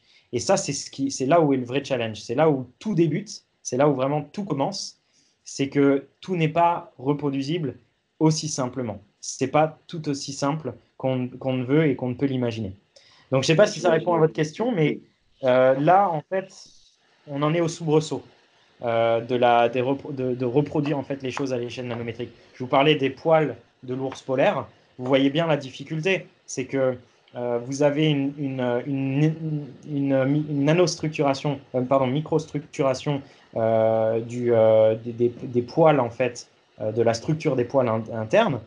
c'est pas si facile de le reproduire à l'échelle de la fibre du textile. Il y a un, tout un processus et euh, de là, en, de là en équiper tous les vêtements de main des grandes marques, on est encore loin. Mais c'est un. Ouais, et puis excuse-moi, je, te coupe un peu, mais j'imagine que aussi euh, il y a le fait de faire ces tests là sur les animaux. Euh, une fois que tu as pris le contexte entre parenthèses, enfin les animaux ou le vivant, attention parce que sinon on va avoir toutes les associations d'animaux qui vont dire ah c'est pas pas bien mimétisme donc biométisme donc et ce que je veux dire par là c'est voilà là tu as pris l'ours mais il faut aussi étudier l'animal après euh, comment il est étudié euh, sous combien de temps etc quels sont les les, les éléments qu'on peut extraire euh, euh, alors après de, l'animal ou comment il est étudié. Je pense, enfin, je ne veux pas aller trop dans le détail, mais tu, tu vois ce que je veux dire. Je pense qu'il y a aussi ces délais euh, d'études par rapport aux, animaux ou aux vivants. Ma réponse, est, ma, réponse, est, claire et sans appel. Que, et, d'ailleurs, elle est en, plusieurs points. Le premier point, le biomimétisme n'a rien à se reprocher en matière d'éthique, à mon sens. Et D'accord de, ce que je connais pour l'instant, de ce que j'ai pu observer pour l'instant. Parce que s'il y a bien un domaine qui respecte la biodiversité et qui a la capacité à reconnecter l'homme avec la biodiversité et à respecter cette biodiversité, c'est bien le biomimétisme. Et c'est aussi tout le sens de des gens qui portent le biomimétisme et de l'écosystème qui porte le biomimétisme, c'est qu'ils ont un profond respect et qui voient évidemment l'intérêt et l'utilité du vivant, mais ce respect, il est aussi désintéressé. il, sait aussi être désintéressé. Et c'est ce que Bioxégie va aussi porter. C'est que c'est, la, capacité du vivant, c'est aussi un respect à avoir vivant. Et quand on montre que le vivant est capable de... Et, et, Idriss Aberkan, pour le coup, a une très très belle expression là-dessus. C'est que quand tu fais du biomimétisme, c'est comme quand tu lis les mots dans un livre. Et forcément, tu vas pas brûler le livre si tu comprends que les mots sont importants, tu ne brûles pas le livre. C'est aussi que ça. Et, ça, c'est vraiment la force du biomimétisme, c'est que c'est que euh, il y, a, y, a, un profond degré de reconnexion avec le vivant, un degré de refidélisation et de voilà de de, euh, de réenchantement en fait de la relation entre l'être humain et le reste de la nature. Donc ça, c'est sur le premier aspect de la réponse. Ouais, dis-moi. Ouais, ouais, mais je trouve que c'est vachement important que tu précises ça parce que ça peut être euh, pas très clair. Après, c'est moi ce que j'ai besoin de savoir aussi, c'est comment donc les tests sont faits. Est-ce que tu sais, dans l'être humain, on fait des biopsies, on, coupe des membres, on coupe des machins. Enfin, je veux dire, toi, je veux pas te dire toute l'histoire de de, de, de, la chair humaine qui a été dépouillée, mais je veux dire, ou même. On n'avait pas les mêmes technologies à l'époque. Ouais, non, non mais d'accord, mais non, mais on, on prend les expériences sur les rats aujourd'hui. Euh, pour aussi euh, le maquillage, etc. Tu vois, il y, y, a plein de choses comme ça qui sont travaillées euh, sur des animaux. Et, et, et, tu vois, enfin, peut-être de moins en moins. Après, je ne suis pas dans les, dans les laboratoires, donc je ne peux pas savoir. mais par rapport à une époque. Mais aujourd'hui, la question pourrait aussi se poser sur comment, tu vois, on découvre ça et comment c'est étudié. Est-ce que c'est étudié dans le monde naturel? Est-ce que c'est étudié aussi en laboratoire, mais sans faire de mal tu vois, comment s'appelle, que ce soit à l'animal ou aux plantes. Parce qu'à un moment donné, j'imagine qu'il y a des biopsies qui sont faites sur des êtres qui sont peut-être morts. Ou, tu vois, si je prends l'ours polaire, par exemple. Ça, c'est c'est les, mêmes, c'est les mêmes, euh, c'est les mêmes problématiques qui se, euh, euh, qui se posent un petit peu tout le temps. c'est qu'en réalité, pas c'est pas une question du de biomimétisme ou pas de biomimétisme. C'est une question des degrés d'éthique de chacun des laboratoires biologistes de, biologistes qui travaillent sur ce, sur ce point-là. Moi, je sais en l'occurrence que quand, quand on va aller voir le, le MNHN, le Muséum national d'histoire naturelle français, il y, a, y, a, une bonne part de. Enfin, je suis assez serein sur leur méthode de fonctionnement et leur méthode d'exploration par rapport aux vivants. Les, les, les dissections qui se font, etc., c'est sur des animaux qui sont, qui sont décédés. Il n'y a, pas, a pas forcément de, de mal ou de, qui, a été fait à, à, l'un des animaux. donc, moi, je n'ai pas forcément peur sur ce point-là. Euh, je suis plutôt serein. Après, évidemment, c'est dans nos papiers, nous, à Bioxégie. Euh, mais quand on a l'air à les mains, encore une fois, on n'est qu'une jeune entreprise, donc c'est encore très difficile d'inspecter tout ça, mais de faire en sorte que, les recherches qu'on utilise euh, ont été faites dans, le, dans, dans, un grand degré d'éthique. Mais il ne faut pas penser que c'est parce que tu... On a, on a cette fausse image où on pense que quand on observe le vivant, on est dans une logique d'utilité, d'utilisarisation du, du, vivant, euh, où on est, on est les méchants humains qui dissèquent l'animal, euh, qui se tout en plan, etc. La réalité des choses, moi, ce que je, que, ce que je, ce que je constate, c'est que les spécialistes et biologistes avec lesquels on travaille, c'est des gens qui aiment profondément les sujets sur lesquels ils, sur lesquels ils étudient. Donc, c'est les dernières personnes qui leur feraient du mal ou qui euh, abuseraient en fait de leur position vis-à-vis d'eux. Non, au contraire, parfois, généralement, c'est ça qui est intéressant, c'est que je dirais même pas parfois, mais généralement et le plus souvent, leurs études sur l'animal permettent de mieux comprendre l'animal, permettent de mieux comprendre aussi les, situations où il est en souffrance ou en stress. Et généralement, c'est ces études-là qui permettent de mieux traiter l'animal après. Donc en réalité, franchement, pour l'instant, moi, je suis serein. Après, je ne dis pas qu'on ne sera pas. Enfin, nous, notre rôle, c'est aussi d'être vigilant. On le doit aux entreprises avec lesquelles on travaille. On le doit vis-à-vis -vis de nous-mêmes. Ça, ça, fait partie aussi de nos valeurs à nous. Donc forcément, on sera vigilant tout le temps. Ouais, non, mais c'est pour ça, parce que toi, dans le, on peut avoir une croyance collective ou une croyance euh, toi, qui, qui, nous a été transmise par les médias, euh, de dire, bah voilà, comment il s'est étudié. Et donc, en fait, euh, on, donc, c'est, moi, je trouve le point de vue et en tout cas le, le, le, le, secteur, ou en tout cas ce que tu viens de dire, très, très puissant, très important à souligner. En réalité, moi je pense surtout aussi que c'est des, euh, des euh, préjugés et c'est des idées reçues qui sont souvent assez hypocrites, c'est-à-dire que ça ne nous viendrait pas à l'esprit une seule seconde euh, d'aller penser aux conséquences de je ne sais pas quelle technologies euh, de batteries électriques qui ont été créées et qui on pense que c'est formidable et que c'est révolutionnaire, un nouveau drone, une nouvelle plateforme électrique, etc., etc. Ça nous ça nous vient pas à l'esprit une seule seconde d'imaginer les répercussions. Et pourtant, c'est probablement dans ces technologies-là que les répercussions sur l'environnement et sur la biodiversité sont les pires. Et d'ailleurs aussi sur les êtres humains. C'est-à-dire qu'on pense très souvent euh, aux batteries qui sont des green technologies, ça va révolutionner le futur de la mobilité, etc. On pense pas une seconde euh, à, aux dommages environnementaux, aux produits chimiques qui sont utilisés pour extraire les métaux rares de ces, euh, de ces batteries, euh, aux dommages de temps en temps aussi, malheureusement, sur les populations qui, qui, qui, sont dans ces, dans ces extractions, dans les mines, etc. sur, les, sur la pollution des sols quand il y a des batteries qui sont recyclées, etc. Enfin, qui sont recyclées ou qui ne le sont pas.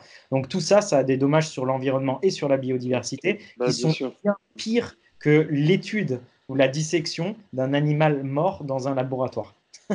tu vois ce que je veux dire? Oui, complètement là-dessus. Il faut vraiment éviter l'hypocrisie. Et ce sera aussi mon rôle. Pour l'instant, j'ai pas encore entièrement tous les moyens avec, euh, avec mon entreprise de faire toutes les recherches et les enquêtes. Je l'avoue, j'ai aucun, aucun problème là-dessus. Ah, ah. Mais quand, quand, on aura les moyens de bien, le, de bien prouver et d'être bien solide euh, sur euh, ce qu'on avance et sur, sur ce qu'on défend, nous, on sera vigilants, c'est clair. Et là, on se, là on, se, voilà, on se restreindra moins. Alors justement, c'est quoi ton business model aujourd'hui? Je voulais peut-être revenir juste sur la notion, tu, tu relances le mot de l'hypocrisie, et puis... Euh, puis euh, J'allais y venir après. Mais... Je, reviens, je reviens sur le bio-washing, en fait, finalement. je pense qu'il n'y a pas meilleur moment pour parler de l'hypocrisie maintenant. C'est parti. Bah, je ne sais pas si on peut parler d'hypocrisie, je ne sais pas si on peut parler d'aveuglement, etc. Mais plus j'en apprends euh, sur le développement durable dans, sa, dans, dans, son ensemble, plus tu lis vraiment les détails, plus tu t'informes, plus tu comprends aussi parfois certaines hypocrisies ou certaines... Parfois, c'est pas volontaire en fait. Mais en gros, je crois de moins en moins à ce que moi j'appelle le technosolutionnisme. Et je suis pas le seul à utiliser ce terme-là du technosolutionnisme. C'est de se dire qu'on va changer le monde avec des applications, avec euh, des trottinettes électriques, avec euh, des véhicules électriques, etc. Non, on ne va pas changer la donne. Euh, si on veut résoudre le problème dans lequel, l'impasse dans lequel est notre société, il faut qu'à un moment donné, on accepte une évidence, c'est que la meilleure énergie, c'est celle qu'on ne dépense pas. Donc, je suis désolé, mais un SUV électrique qui fait 2 tonnes, c'est une, d'une débilité sans nom. C'est pas ça, c'est pas de la, c'est pas de la mobilité verte. Un, SUV électrique de 2 tonnes, ce n'est pas de la mobilité verte. La mobilité verte, c'est un véhicule qui est utilisé pour un besoin simple, où on essaye de faire en sorte qu'il y ait le moins de choses, le, moins de matière qui se déplace, ou d'une mobilité qui est partagée, quand on le peut évidemment dans les villes, euh, la mobilité, euh, les, transports publics, etc. C'est ça la mobilité, c'est ça le futur de la mobilité. C'est certainement pas un gros SUV électrique de 2 tonnes. Pourquoi? Parce qu'un SUV électrique de 2 tonnes, je ne vais pas citer les marques, mais vous voyez très bien desquelles je veux parler, euh, c'est une énorme batterie c'est deux tonnes de métaux. C'est pas que l'énergie électrique, c'est aussi tous les métaux qu'on utilise. Donc finalement, il y a aussi énormément de cas où euh, l'impact environnemental sur tout le cycle de vie d'un véhicule électrique SUV est beaucoup plus important qu'une petite, petite Peugeot 306 euh, ou, 207 ou je sais pas quoi, thermique, avec un moteur thermique. Alors, encore une fois, je ne suis pas spécialiste euh, de l'électromobilité et du monde, et, du monde de l'automobile, etc. Mais c'est une histoire de bon sens aussi. Exactement, c'est ce que j'allais dire, c'est du bon sens, complètement. On, ferait bien de penser que euh, le futur de l'automobile, c'est peut-être des, petites des petits véhicules une place, euh, quand on a besoin d'une place pour et qu'on a absolument besoin de se déplacer pour aller au travail et qu'on ne peut pas faire autrement, plutôt qu'une voiture quatre places vide, électrique, etc.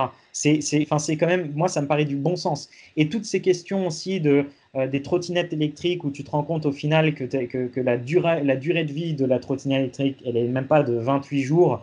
Euh, et finalement, c'est une quantité astronomique de métaux que tu utilises. J'ai vu des photos aussi des cimetières de vélos que tu avais en Chine. Tu te dis, non, c'est pas ça la mobilité douce, certainement pas. Alors oui, ça peut paraître simple, ça peut paraître léger une trottinette, mais si au final, tu es obligé de, de, créer des quantités astronomiques de métaux euh, que tu n'arrives pas après à recycler ou qu'en partie à recycler et que finalement tout ça, ça finit dans des, euh, dans des décharges à, ciel ouvert, tu te demandes si c'est vraiment de la mobilité douce. Et le problème, c'est qu'au travers euh, de, la communication qui est faite, souvent, on a l'impression que c'est ça qui va sauver notre futur. Alors qu'on ferait mieux d'insister sur le fait que, que, que ce qui changera vraiment le futur, c'est un mélange entre le degré évidemment gouvernemental, évidemment des autorités, mais l'écologie, c'est aussi une question de l'intimité. Et il faut se remettre en cause soi-même aussi sur, sur, euh, sur, sa façon de faire. Et il faut aussi, il faut, qu'on comprenne ça. À un moment donné, soit on l'apprendra de, de euh, soit on l'apprendra de la, de, comme les Américains disent, the hard way or the, the software, easy way. Mais pour moi, le easy way, c'est qu'on arrive à comprendre avant qu'il faut, qu'il faut faire un minimum euh, de sacrifices pour moins avoir de besoins général, en général. Et franchement, moi, j'ai été assez surpris et ça, pose question, tu vois, mais il n'y a pas longtemps, j'avais entendu parler d'un mec euh, qui a réussi avec un, overboard à, traverser la Manche. Euh, ah, Zapata, magnifique, super. Mm. Je, voyais en fait euh, énormément de gens qui, sur LinkedIn, disaient voilà, c'est ça le futur, le futur est arrivé, c'est ça le futur, etc. Moi, je me suis demandé, euh, alors ouais, c'est un prodige incroyable que euh, quelqu'un qui part de cet endroit-là arrive à, envers et contre tout, à créer ça, à croire en son rêve, etc. On peut évidemment admirer euh, l'aventure entrepreneuriale, mais tu, peux aussi te demander, est-ce que c'est vraiment ça le futur de la mobilité? Il y a des études qui ont été faites juste après sur la, consommation de, de cet overboard, combien ça consommait par kilomètre. Tu, tu, peux te demander si c'est vraiment utile ou si c'est aussi vraiment ça le futur. Tu dis, est-ce qu'on n'est pas en train de créer un besoin supplémentaire de mobilité? Comme on a su faire, on, on s'artificialise et on se crée toujours des nouveaux besoins, toujours dans ce même moto, c'est je veux aller toujours faire quelque chose de neuf, toujours plus loin, toujours plus haut, toujours plus fort. Et tu te dis, mais oui, mais est-ce que c'est vraiment ça le futur? Donc ça pose question. J'ai pas la réponse, hein. Mais je vous. Oui, mais d'un autre côté, il y en a beaucoup plus qui sortent de l'école de commerce comme toi, qui finissent dans ces entreprises où où euh, il y a un intérêt à, à générer des besoins supplémentaires, tu vois, à, générer du plus, plus que du moins, euh, comme toi tu peux le faire aujourd'hui. Quand, quand, tu parles du le biomimétisme, finalement, c'est de faire le maximum avec le minimum. Si je le résume d'une manière très, très euh, Simplifiée, mais, ouais, vulgaire, mais c'est ça. Euh, aujourd'hui, tu te rends compte que beaucoup de... ici, ici j'essaie de résumer un petit peu ce que tu nous as parlé avec la notion des trottinettes et, euh, et, de, et, de, ces voitures électriques euh, faites par Monsieur Musk. Euh, l'idée, c'est que, ouais, pas que, mais principalement lui. je, je, pense, je pense qu'il a quand même ce master plan derrière. Enfin, je suis, moi, je suis un grand fan de la marque, mais je, là aussi, je digresse, mais je suis un grand fan de la marque et je pense que c'est que la première étape, tu vois, pour aller un peu plus loin, puis pour aller dans quelque chose qui soit légèrement plus durable. du moins, je l'espère. J'espère aussi.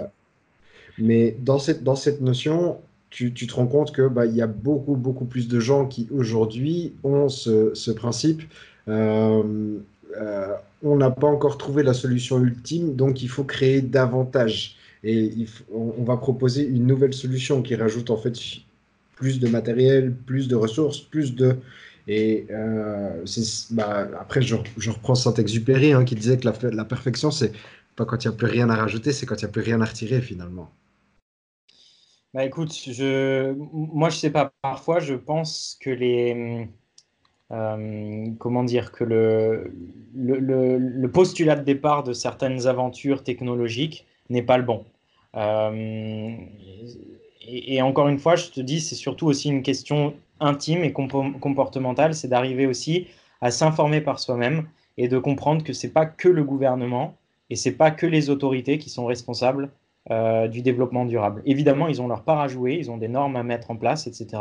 Mais c'est aussi du degré de l'intime. C'est aussi de comprendre qu'il faut arriver aussi à se restreindre sur ses besoins et sur, sur son impact au quotidien. Et d'arriver à être plus sobre euh, et plus responsable euh, dans, dans, dans, ses, dans, ses dans, dans, ses, oui, dans, dans, son agissement au quotidien. Moi, je vais te donner un exemple très simple.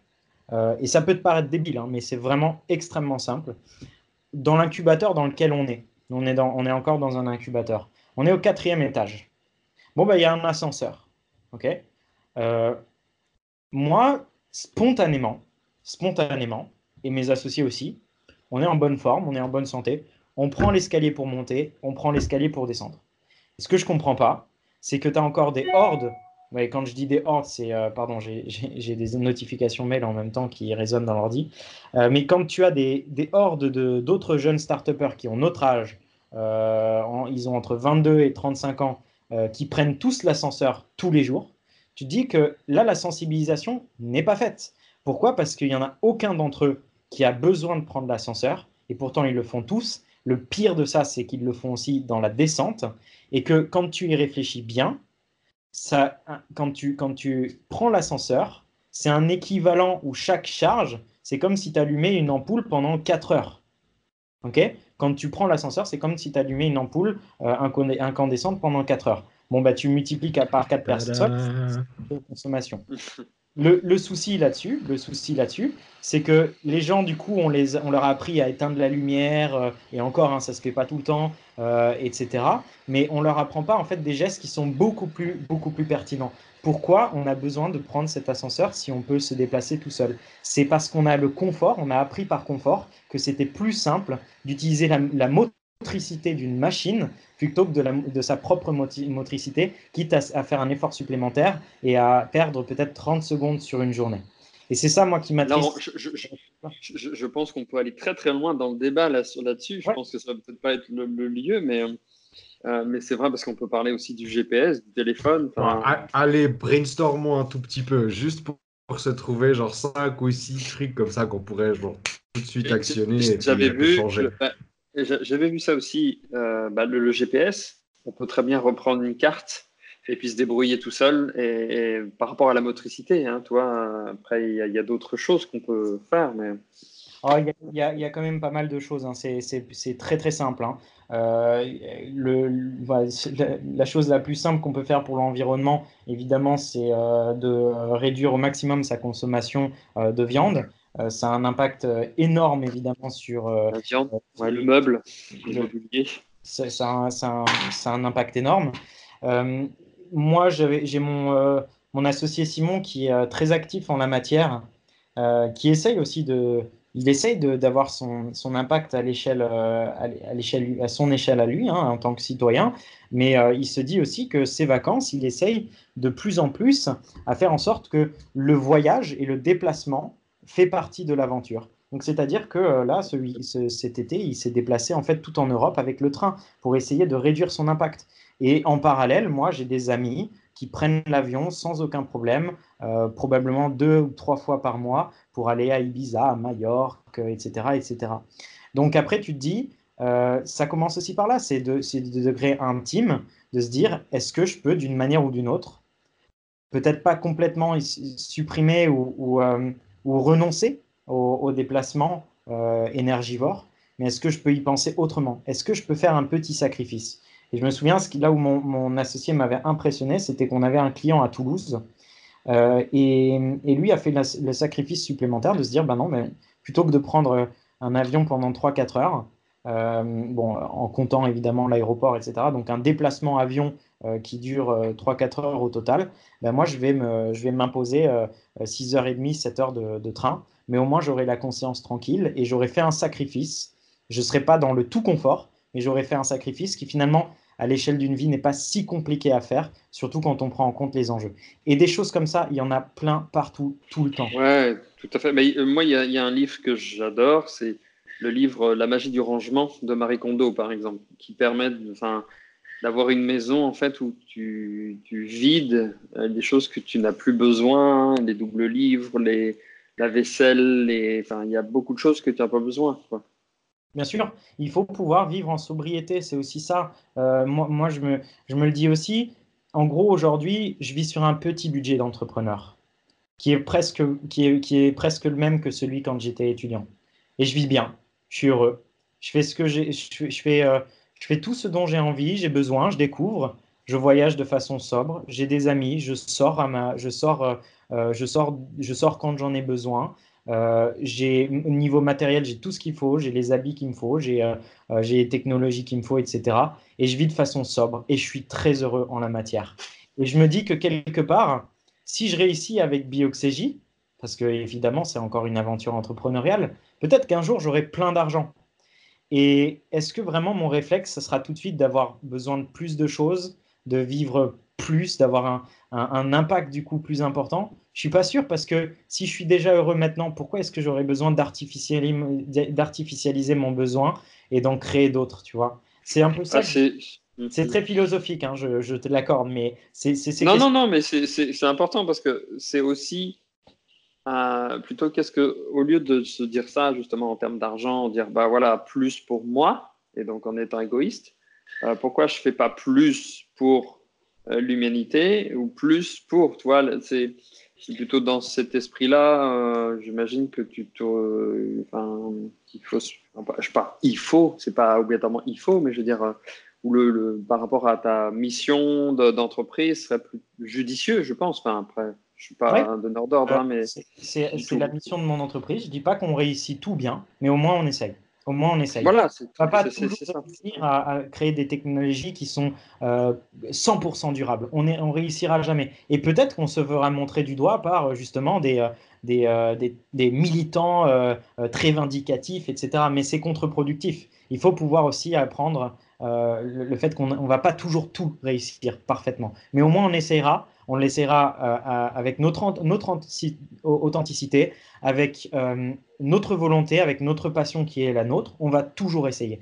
Et aujourd'hui, moi, je suis vraiment, vraiment fier de mes associés et du reste de mon équipe parce que c'est des gens avec qui je suis sur la même longueur d'onde au niveau de la qualité et de l'excellence du travail qu'on rend, mais aussi au niveau des valeurs et du travail qu'on essaye de, de, de, l'image et de la vision qu'on essaye de porter. Mhm. Aujourd'hui, on est tous dans le même bateau, on est tous dans ce même bateau, et, je, je, pense qu'il y a aussi un rôle de citoyen, un rôle où il faut montrer l'exemple, et il faut savoir faire des sacrifices. Et la bonne nouvelle, c'est que quand tu vois ça, moi je vois mon associé Simon, c'est le premier d'entre nous à avoir, à, à s'être, à s'être posé ces questions-là, à avoir, à avoir lu des livres, à, à chercher à comprendre et à, à démêler le vrai du faux en matière d'environnement, en matière de ce qu'on pouvait avoir comme action au quotidien.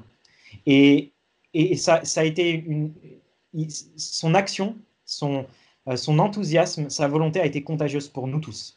Au début, il a, il a pris un risque parce que quand tu annonces que tu es végétarien du jour au lendemain, ben, tu, te, tu, tu, tu reçois des remarques. Euh, tu dis ouais, tu fais chier avec toi, on peut jamais euh, manger ça, ça, ça. parfois, on te, on te, euh, on te dit que tu es naïf, on te dit que tu es, euh, euh, que chiant, on te dit que tu ne sais pas vivre, etc.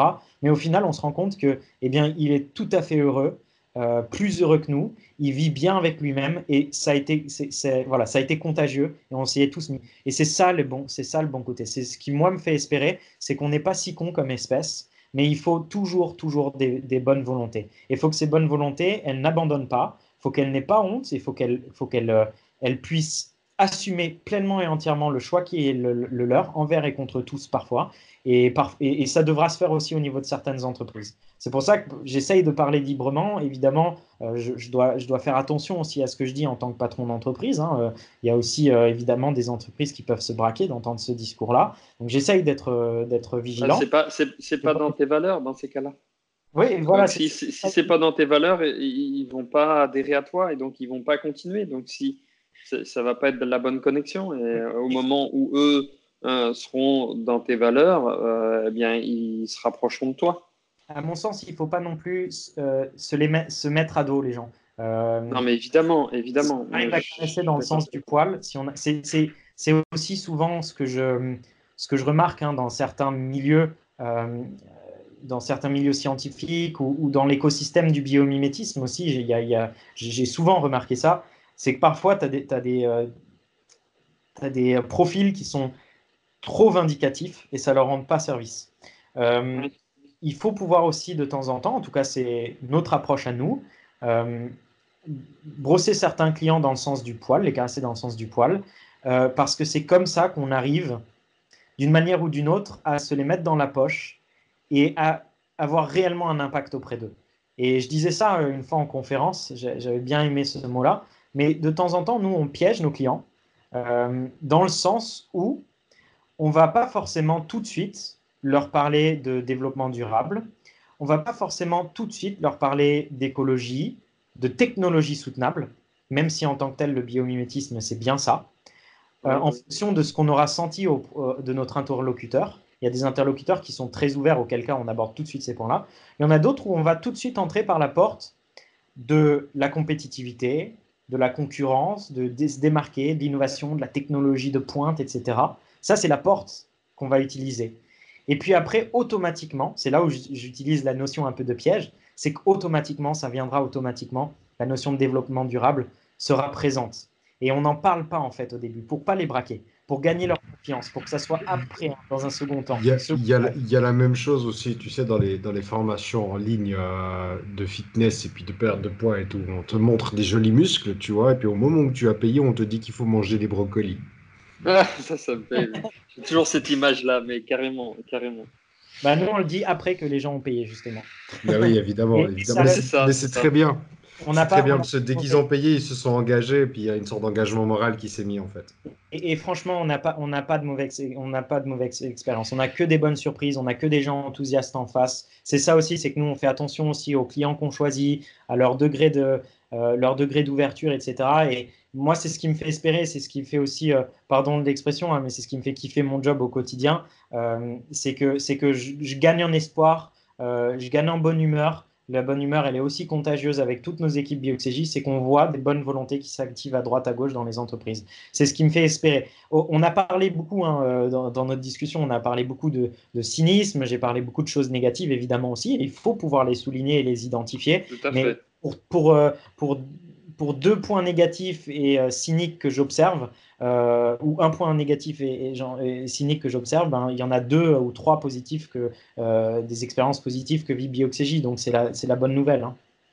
Qu'est-ce que tu voudrais, toi, ton client idéal, justement, ou, s'il y en a qui nous écoutent et qui voudraient faire appel à tes services mm-hmm. de, de qu'est-ce que, qu'est-ce que tu voudrais leur dire aujourd'hui? Le client idéal, c'est quelqu'un. Alors, entre ce que je leur dis, ce que je veux leur dire et ce que je, pense, évidemment, euh, c'est deux, mondes un, peu différents ou, euh, exprimés de façon différente. À mon avis, ils ont tout intérêt à jouer la carte du biomimétisme, à la fois pour des raisons pragmatiques et à la fois pour les valeurs qu'ils veulent porter euh, et pour anticiper aussi les exigences, les exigences de leurs clients à l'avenir. Euh, la, raison pragmatique, elle est extrêmement simple. C'est que dans, dans, les mutations qu'on va connaître, qui, il ne faut pas se leurrer, elles vont être assez brutales. Il va y avoir des tensions sur les ressources, il va y avoir des tensions sur l'énergie. Euh, c'est ça qui, vont, qui va créer les perturbations économiques dans les décennies à venir. Donc, autant anticiper avec des technologies qui sont euh, plus intelligentes, plus malines. La nature, par définition, elle est extrêmement résiliente et elle sait justement résister au stress, elle sait s'adapter. C'est des, des, euh, des, mécanismes qui, encore une fois, rien n'est dû au hasard. C'est des mécanismes qui ont survécu, il y a une sélection naturelle derrière. Donc, autant anticiper en s'inspirant le plus possible de ces, euh, de ces technologies, de ces principes et de les intégrer dans sa chaîne de valeur pour que cette chaîne de valeur, donc ça c'est l'argument pragmatique, cette chaîne de valeur évidemment soit plus compétitive et qu'elle prenne de l'avance sur leurs concurrents, mais évidemment qu'elle soit aussi plus résiliente et qu'elle subisse, qu'elles encaissent plus les chocs justement sur la tension des ressources, sur la tension de l'énergie. C'est ça aussi qui est incroyable. Quand on y pense, euh, dans les années à venir, il va y avoir des fortes tensions sur les ressources. Ça, c'est clair. Euh, ces tensions sur les ressources, c'est des métaux, c'est des, métaux rares, mais c'est aussi des métaux qu'on ne qualifie pas forcément de rares, mais qui vont euh, euh, connaître, qui, vont être de plus en plus chers, donc qui vont connaître en fait des perturbations. Il va y avoir des perturbations économiques, des perturbations sur les prix, et évidemment sur l'énergie aussi. Hein. Et quand on y pense, la nature, elle sait tout, faire avec quatre éléments qui sont abondants dans le vivant, dont, évidemment le carbone l'oxygène, etc. Et, ces, éléments qui sont abondants, la nature, elle sait tout faire avec ça. Elle sait vraiment tout faire, tout produire avec ça. Et il n'y a aucune tension, aucune tension sur ces, sur ces éléments qui, peut être possible. Et donc, plus on arrive à s'inspirer aussi de leur méthode de fabrication, euh, de, voilà, des ressources et de la façon dont la nature fabrique, plus on arrive justement à créer de la résilience économique pour une entreprise, plus elle assure son propre futur. Et c'est ça qui est extrêmement important. évidemment, ce que, je finis, ce que je finis de leur dire tout le temps, et c'est toujours la même chose, c'est qu'il y a un argument, euh, encore une fois très pragmatique, au niveau du marketing qui est extrêmement simple, c'est que nous, on le voit très bien au niveau des projets qu'on a en cours en ce moment, on filme et on documente les choses qu'on fait parce qu'il y, a un aspect storytelling imbattable, imbattable.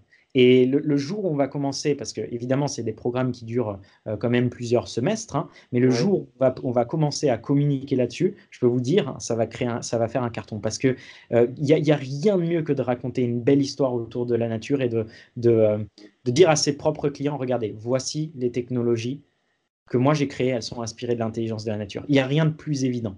Et moi, ce qui est incroyable, c'est que quand je suis en conférence devant nos propres clients ou du grand public et que je vois les yeux des gens scintiller quand je leur raconte les exemples, quand je leur montre des vidéos et quand je leur explique les possibilités du biomimétisme, c'est là que je sais que j'ai réussi ma mission parce que j'ai convaincu ben, devant moi 100, 200 personnes, etc.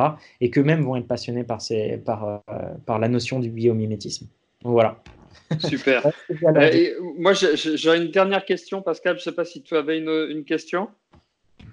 non, non, c'est pour clôturer. moi, moi, moi je, suis, euh, je suis bon en fait. Je suis, je suis assez inspiré. Je trouve, Ok, bah, j'ai une dernière question alors dans ces cas-là, et puis euh, je te laisserai clôturer Pascal ensuite. C'est ok pour toi? Yeah, wow. Donc, euh, moi j'avais une question, c'est qu'est-ce que, quel est le, produit ou quel est le, que tu as en tête ou que tu aimerais qu'il soit accouché pour l'humanité? Par rapport au mimétisme. Biomimétisme. Mm quel, serait pour toi le, quelque chose qui pourrait changer l'humanité grâce à ça, ou en tout cas faire évoluer dans, le, dans, dans, dans un monde meilleur? Franchement, on en a parlé tout à l'heure, mais la photosynthèse, c'est le, le, meilleur des exemples. Euh, c'est vraiment un problème qu'on a en ce moment, notre dépendance à des énergies qu'on n'arrive pas à renouveler assez vite. Euh, si on arrive à, à, à, trouver le moyen de euh, reproduire la photosynthèse à l'échelle massive, euh, de façon crédible, euh, à mon avis, on aura, on aura résolu un, certain nombre de problèmes à l'échelle de l'humanité. Tu me demandes de parler à l'échelle de l'humanité et c'est vraiment ce que moi je, ce que moi j'espère et ce que je nous souhaite en fait. Ok, ça c'est un bon, un bon, un bon mot de la fin, je dirais. Voilà.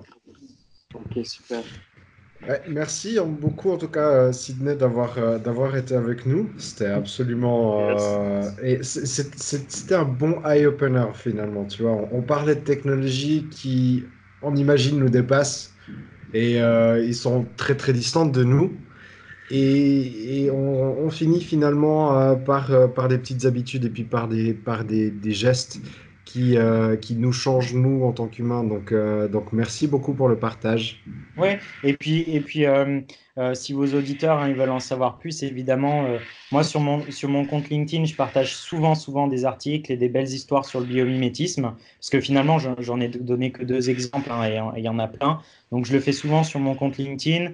Et puis là, dans pas longtemps, on va publier hein, sur notre site internet pas mal d'articles un petit peu plus approfondis. Donc là, ce sera euh, beaucoup plus que des posts, hein. c'est des dossiers qu'on va, va partager sur les différentes industries, hein. comment l'automobile euh, peut profiter du biomimétisme, l'aéronautique peut le faire, euh, la chimie. On avait parlé des ressources humaines, hein. on n'est pas, on pas allé au bout de l'histoire. les ressources humaines, etc. Tout ça, on va publier des dossiers là-dessus. Donc voilà, j'espère que ça sera utile à tout le monde et que ça leur donnera envie d'en savoir plus sur le biomimétisme. Donc voilà, moi je suis à disposition de, je suis à disposition aussi s'il y a des gens qui, qui, veulent me poser des questions, etc. Excellent, ouais. on, va, on, va, on, va, pouvoir conclure gentiment. Euh, bah, mesdames et messieurs, bien entendu, vous êtes la moyenne des cinq personnes qui entourent le plus souvent votre vie. Et aujourd'hui, vous venez de passer plus d'une heure avec Sébastien Rivière, Sidney Rostand et moi-même. N'oubliez pas d'être magnifique, n'oubliez pas de vous amuser comme des fous et prenez les escaliers plutôt que l'ascenseur aujourd'hui. Ça fera du bien à votre petite planète bleue. Allez, une belle semaine et à très vite pour un nouvel épisode de openbar.fm. Merci beaucoup.